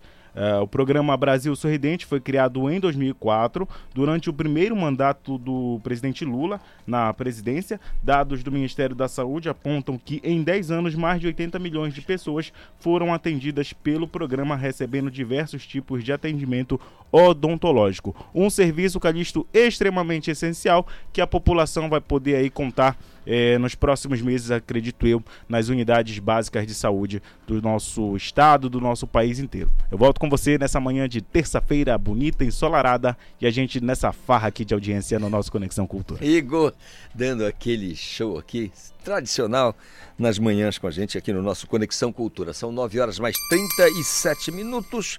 Sem delongas, bater um papo com Jarbas Alves. O Jarbas, ele é diretor-geral do Dança Carajás, porque nós vamos falar agora de uma coisa muito boa. O Festival Dança Carajás é o único do Pará a representar a região norte do Brasil no MICA 2023, que acontece na Argentina. E a gente vai entender agora tudo desse, dessa participação com o Jarbas Alves. Ô Jarbas, bom dia, tudo bem? Bom dia, tudo bem? Ô Jarbas, para começar tudo na santa paz por aqui, sabe? É, a chuva é da manga, então a gente não esquenta muito com ela, porque sabe que é pra, só para florar da manga, né? Para começo de conversa, eu queria que você explicasse para nosso ouvinte aqui é, sobre o festival Dança Carajás, no que consiste o evento. Maravilha. Primeiramente, é, desejar um bom dia para a audiência que está nos ouvindo. É, o MICA ele é um evento é, realizado pelo Ministério da Cultura da Argentina, que inclusive nesse ano eles estão homenageando o Ministério da Cultura do Brasil. Com isso, formou uma comitiva de nove, de 90 é, produtor, produtores culturais é, brasileiros que vão estar representando o Brasil nesse evento. E o que é a importância, a relevância desse evento? Esse evento é para a gente criar network, é, é, criar relações com os produtores culturais de outros países e a gente entrar em mesa de negociações. Um exemplo, o meu festival, o Dança Carajás, que vai estar representando o segmento dança da região norte. Eu estou representando esse, segmento e vou estar levando cotas de patrocínios do meu festival para me estar negociando nas mesas de negociações com os empresários que vão estar participando desse evento também. Maravilha. Agora, eu queria saber, é, com base no, na, na, tua vivência, né, na tua experiência, o teu dia a dia, é, esse sentimento, né, é, a satisfação ou é, a impressão, a afeição de poder é, é, representar a nossa cultura num festival importante lá na Argentina. Maravilha. O sentimento é, é de realização total, de fato, né? É, num total aí, de, se não me engano, de 12 inscritos, é, dividido na, na, região norte toda, inclusive em Manaus, é, o, o, um projeto de um produtor cultural do interior do estado ter sido classificado e está representando essa região norte, que é a maior região do, do nosso país, é de uma magnitude muito grande e uma responsabilidade imensa também, né? De, de eu estar tá lá representando o segmento dança da nossa região. Legal, queria agora saber da tua participação, né? mas especialmente da expectativa para a participação lá. A expectativa são a milhões. Eles esperam que a gente crie novas, bastante relações com o mercado internacional, com empresas também nacionais que podem estar abrindo portas, é, trazendo conhecimentos. O, é, o, o, Dança Carajás é um festival que vai estar acontecendo na primeira edição é, aqui na região do estado e a gente está indo com força total para a gente conseguir ao máximo, a gente trazer bolsas de estudos, trazermos é, patrocínios para o festival, para a gente executar um festival lindo para a população paraense. Então, assim, o Dança Carajás vai à Argentina e eu pergunto, quantas pessoas estarão nessa viagem? É, da comitiva norte vão estar nove pessoas, hum. uma representando cada segmento. Eu vou estar representando a dança, vai ter uma pessoa representando a música, o teatro, audiovisual e por aí vai. No total, no Brasil, são 90 entendeu? São, são divididos por regiões e cada região tem sua segmentação. Eu vou representando a dança, vai ter uma pessoa do sul representando a dança, do nordeste representando a dança e assim vai. A, a, a expectativa é boa, é, assim, Jabas, para conseguir, a partir do, do festival é, do Mica, é, de conseguir fazer esse network né, importante e de, poder desenvolver outras é, iniciativas aqui na região, em outras regiões do Brasil também. Qual é a expectativa para isso? É de suma importância, principalmente é, devido à visibilidade, né? Uma coisa que os produtores culturais reclamam muito é a falta de visibilidade que nós temos aqui para o eixo norte e nordeste do país. Com essa, com esse evento, ele abre uma cadeia de visibilidade, uma vitrine, de fato, para nós produtores daqui que não não estamos não somos tão acessíveis como os produtores do sul e sudeste, que são nas grandes capitais do Brasil. É, tá, a gente está se inserindo nesse nicho, entendeu? É de uma relevância muito grande, principalmente nessa, nesse fato de network, de a gente conseguir mostrar o nosso trabalho, conseguir mostrar que nós temos potencial sim e que nós estamos aí para bater de frente a frente com, com as grandes capitais. Jarbas Alves, que é o diretor-geral do Dança Carajás. Jarbas, muito obrigado pela conversa com a gente. Desejar a você, em que pese todas as dificuldades que a gente sabe que tem pelo caminho, mas desejar a você todo o sucesso do mundo, que seja um evento realmente produtivo e que traga essa expectativa uh, maior para vocês, tá bom? Um grande abraço, uma excelente semana.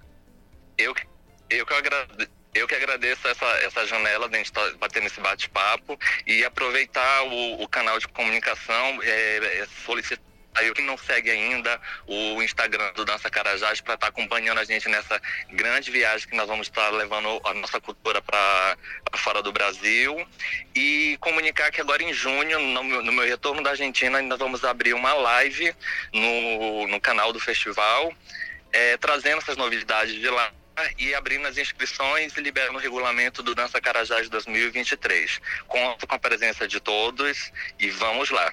Maravilha.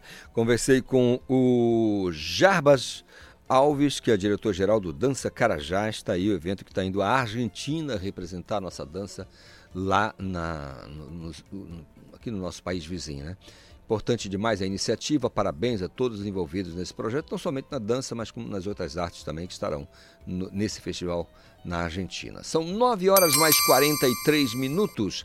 Campanha solidária pelo Dia das Mães busca incentivar a adoção, a doação de sangue. Aí não é MOPA, a campanha que inclusive a gente encabeça aqui, incentiva e capitania aqui na nossa Rádio Cultura FM. Detalhes com Alice Mendonça. A Fundação Emopa promove em Belém uma campanha solidária alusiva ao Dia das Mães. O evento ocorre de 10 a 13 de maio, com apresentações culturais, palestras, feira de exposição, momentos de beleza e entrega de brindes. A abertura da campanha, que acontece hoje a partir das 8 horas, conta com o acolhimento de caravanas solidárias, entrega de rosas para as mães doadoras e palestra com o tema Realçando a Beleza Feminina.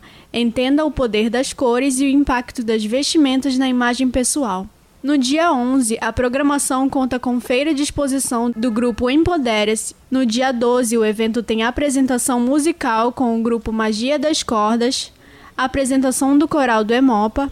E no dia 13, a campanha conta com a apresentação de cosplays e sessão de massagem e aromaterapia. O Hemocentro Belém fica localizado na Travessa Padre Otíquio, número 2109, no bairro Batista Campos. O atendimento está disponível de segunda a sábado a partir das sete e meia da manhã. Com supervisão do jornalista Felipe Feitosa, Alice Mendonça para o Conexão Cultura. Obrigado, Alice Mendonça, pela participação aqui no nosso Conexão Cultura. 944, querendo participar, não esqueça, 98563-9937. Vamos falar de música, vamos falar de lançamento.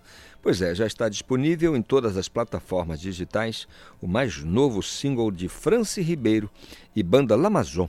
O título é Amor Sem Barreiras. E a Franci colou aqui com a gente no estúdio do Conexão para bater um papo e falar dessa novidade. Ô Franci, bom dia, tudo bem? Olá, bom dia, Calixto. Prazer imenso a gente estar aqui com vocês para falar um pouquinho do nosso trabalho. Bom dia a todos os ouvintes aí que estão juntinho com a gente.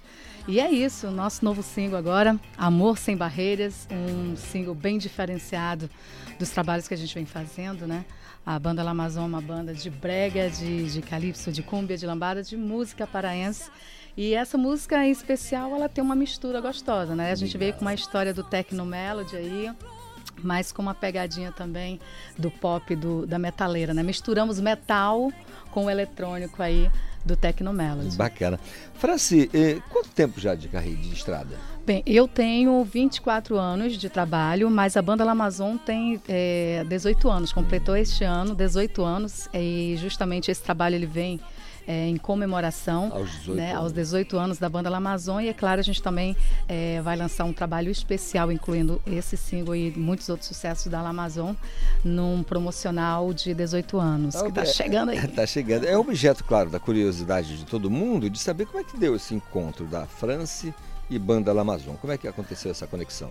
É, eu, eu fazia parte, é, antes da Amazon, eu fazia parte da banda da Loirinha, hum. que era uma banda, é, foi formada lá em Recife, né, que, que Pernambuco também é um, é um, estado que respira o brega, e eu fui convidada a fazer parte dessa banda, e quando eu saí dessa banda, eu recebi o convite para participar da banda La Amazon. E na sequência eu entrei, era, éramos três cantores, né, e demos sequência durante oito anos na banda e a banda deu uma parada tal e aí a gente retornou novamente com ela em 2009 e de lá para cá a gente vem aí fazendo esse trabalho com a banda La Amazon, é, no caso sozinha agora, né? Agora carreira solo. Carreira solo, carreira, carreira solo. solo. Carreira solo assim, juntamente com a, com a banda, claro, né? Franci Ribeiro e banda La Amazon é, agora. Ele sempre vem de primeiro Franci Ribeiro. Franci Ribeiro, exatamente. É. Você tem é, a, a veia da, da, letra também? Escreve? Eu escrevo também. Inclusive, essa, a letra dessa, dessa nova música também é minha. Essa que está tocando aí, que a galera está ouvindo aí hum. de fundo, é Ao Som da Amazon também é uma letra minha com Edilson Moreno. É Ao Som também, da Amazon. Ao né? Som da Amazon, uma parceria com Edilson Moreno. E entre outras letras também que eu já escrevi que fazem parte do nosso trabalho. Mas geralmente eu componho apenas para a banda La Amazon. Ah, então você se arrisca ali é, na eu letra. me arrisco, exato, É, me arrisco um Bom pouquinho. que já deu certo, né? Com, a, com a letra que você gostou, se gravou porque gostou. Bacana. Você se incomoda de ouvir junto com a gente aqui? Amor Sem Barreiras? Não, é- pra mim é um prazer, eu amo essa música em particular. Paulo Sérgio, Amor Sem Barreiras. Vamos lá. Esse Ribeiro.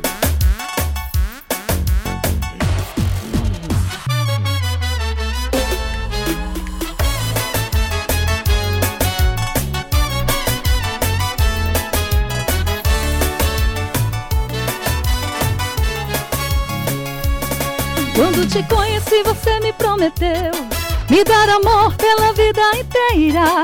Só que agora é muito tarde, me dei conta que me enganava e só me falava mentiras. Por que me deixou tão apaixonada? Me viciou com teus beijos e carinhos. Agora sinto que estou condenada a viver esse amor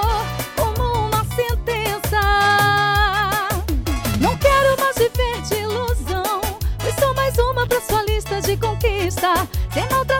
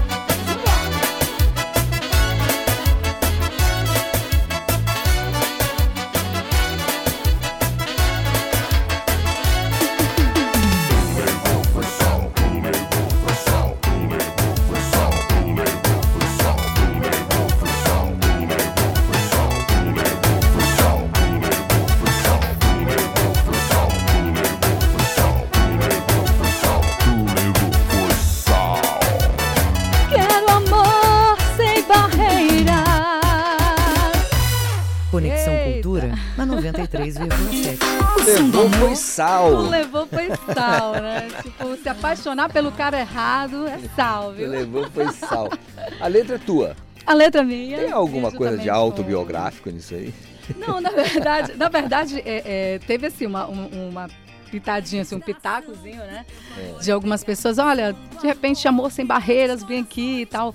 Então sempre tem uma participação de alguém que dá, e inclusive eu tenho que dar esse mérito à minha cunhada, né? Que ela adora um brega, adora tomar aquela cervejinha ouvindo brega, e ela ouvindo um dia eu, eh, eh, a gente fazendo a música, cantando a música lá e tal, né? Compartilhamos com ela mais ou menos o projeto da música.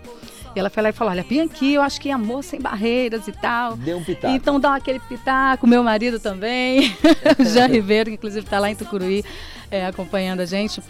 Então, assim, sempre tem alguém que dá, que te fala alguma coisa é, que você pega no ar e você, né, pô, essa questão do, do tu levou foi sal foi justamente isso. Alguém falou assim, é, se apaixonou pela pessoa errada, levou sal. Eu falei, olha, tá aí, eu acho que é mais ou menos isso. Tu Olha levou aí. foi sal.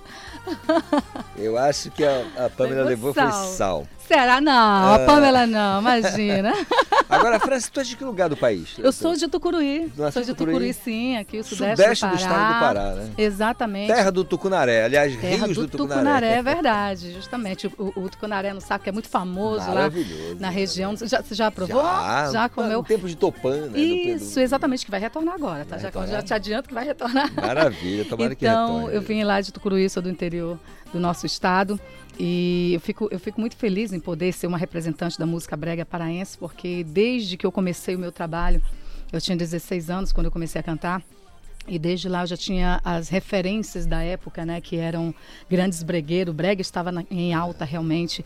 E era aquela época do, do Kim, do Edilson, Roberto do, do Vilar, Roberto Vilar, Vanderlei justamente, Andrade. Vanderlei Andrade, o Alberto Moreno, a banda Cheiro Verde, Uma enfim, galera, uma né? galera muito bacana que estava ali. E Justamente. E isso me fez ter justamente essa paixão pelo brega das antigas, que também, além de, de ser o brega marcante, que a gente chama, também tem o flash brega, que são aqueles bregas ainda mais antigos ainda. E que eu amo ouvir, sempre gostei de ouvir, e eu sempre digo que, que eu, eu acho que eu nasci na geração errada, eu não sei porque eu sou apaixonada pelo flash brega, pelas músicas do passado, assim. E, e, ela, e justamente essa música, o som da Amazon, ela traz um pouquinho daquela coisa um pouco retrô, ela tem uma pegada, uma batida. O metal vem com uma história bem retrô, apesar do pop, mas vem com uma história bem retrô, porque é justamente a minha essência, um pouquinho da minha personalidade musical. Muito legal. França, eu queria que você deixasse então pra gente as redes sociais, as plataformas digitais onde Certo. estão as músicas, o teu material. Como é que tá? Certo, galerinha que tá nos ouvindo aí, corre lá pro Instagram, nosso, nossa página no Instagram é France Ribeiro e Banda Amazon, France com Y. France Ribeiro e Banda La Amazon. Também o nosso canal no YouTube também, como France Ribeiro e Banda La Amazon. Lá tem muitos lançamentos. DVD que foi lançado aí, é, é, com- tem pouco tempo que a gente lançou o DVD Fogo Dentro do Fogo, que tá lindo. Então vão lá, confiram. Tem um promocional também que você pode aí, nos domingos, quando estiver reunido com a família, aí colocar aquele promocional bacana com muito brega, muita lambada e tal, para você curtir. E, enfim, estamos. Nossas redes sociais é France Ribeiro Banda Amazon no Instagram, no Facebook e o nosso canal no YouTube. Maravilha. Eu vou agradecer aqui ao meu ouvinte do Conexão Cultura que me dá essa escolta maravilhosa todas as manhãs. Desejar um restante de terça-feira maravilhoso, produtivo, cheio de coisas boas, de boas energias. A gente volta a se falar amanhã, se Deus quiser, e a gente vai terminar, vai encerrar o Conexão de hoje com mais Franci Rodrigues. Franci, France Ribeiro. Franci Ribeiro, Franci Rodrigues, estou com Rodrigues na cabeça. Franci Ribeiro e Banda La Amazônia. Obrigada. Calista. Obrigada a todos vocês. Olha, é, desejar sucesso na carreira, Obrigada, tá querido. Obrigada. E que o teu processo criativo como é, compositora seja ainda mais, mais forte. Se Deus quiser. E leva um abraço Amém. nosso a todo o pessoal de Tucuruí, tá bom? Levo sim. Muito obrigada a você pelo espaço, pelo carinho a todos vocês aqui. Galera, mais um pouquinho de Franci Ribeiro. Vamos lá. Esse é o nosso hino. Essa não pode faltar. Nos representa muito. É da Amazônia pro Brasil. Xalara Lamazon, Lamazon, Lamazon. Xalara Lamazon, Lamazon, Lamazon. Xalara Lamazon, Lamazon, Lamazon. Xalara Lamazon, Lamazon. Perere, perere, perere, perere. Pere, perere, perere, perere, perere, perere. Pere, perere. Eu sou brasileiro, brasileiro da Amazônia, brasileiro sonhador. Sou brasileiro do Pará, tenho tempero de Belém, eu tenho cheiro, sou norte com muito amor, eu sou. Eu sou brasileiro, brasileiro da Amazônia, brasileiro sonhador. Sou brasileiro do Pará, tenho tempero de Belém, o cheiro, sou norte com muito amor. Brasileiro, batuqueiro, mar abaixo, Macapá. Sou garantido, caprichoso, boi bumbá.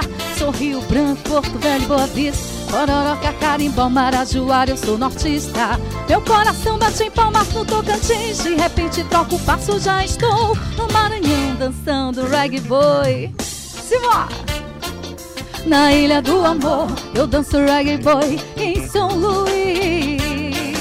A Ilha do Amor, xalara, lamazon, lamazon.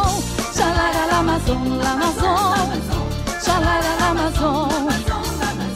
Xalara, lamazon. Perere, perere, perere.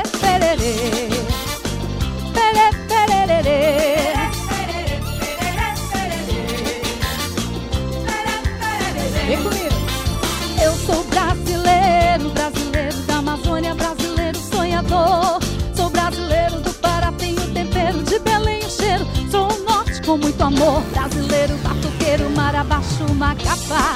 Sou garantido, caprichoso, boi bumbá. Sou Rio Branco, Velho, Boa Vista. Ororoca, Carimbó, Marajoara, eu sou. Meu coração bate palmas no Tocantins. De repente toco o passo, já estou no Maranhão dançando reggae foi em São Luís. A ilha do amor, eu danço reggae boy em São Luís. A ilha do amor.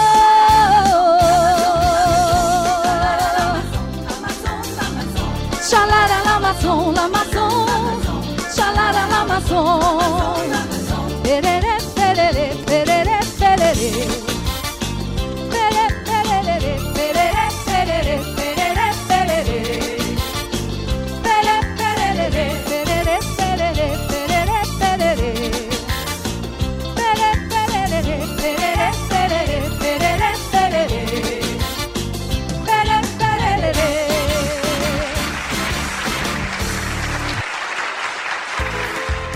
Conexão Cultura, uma realização da Central Cultura de Produção.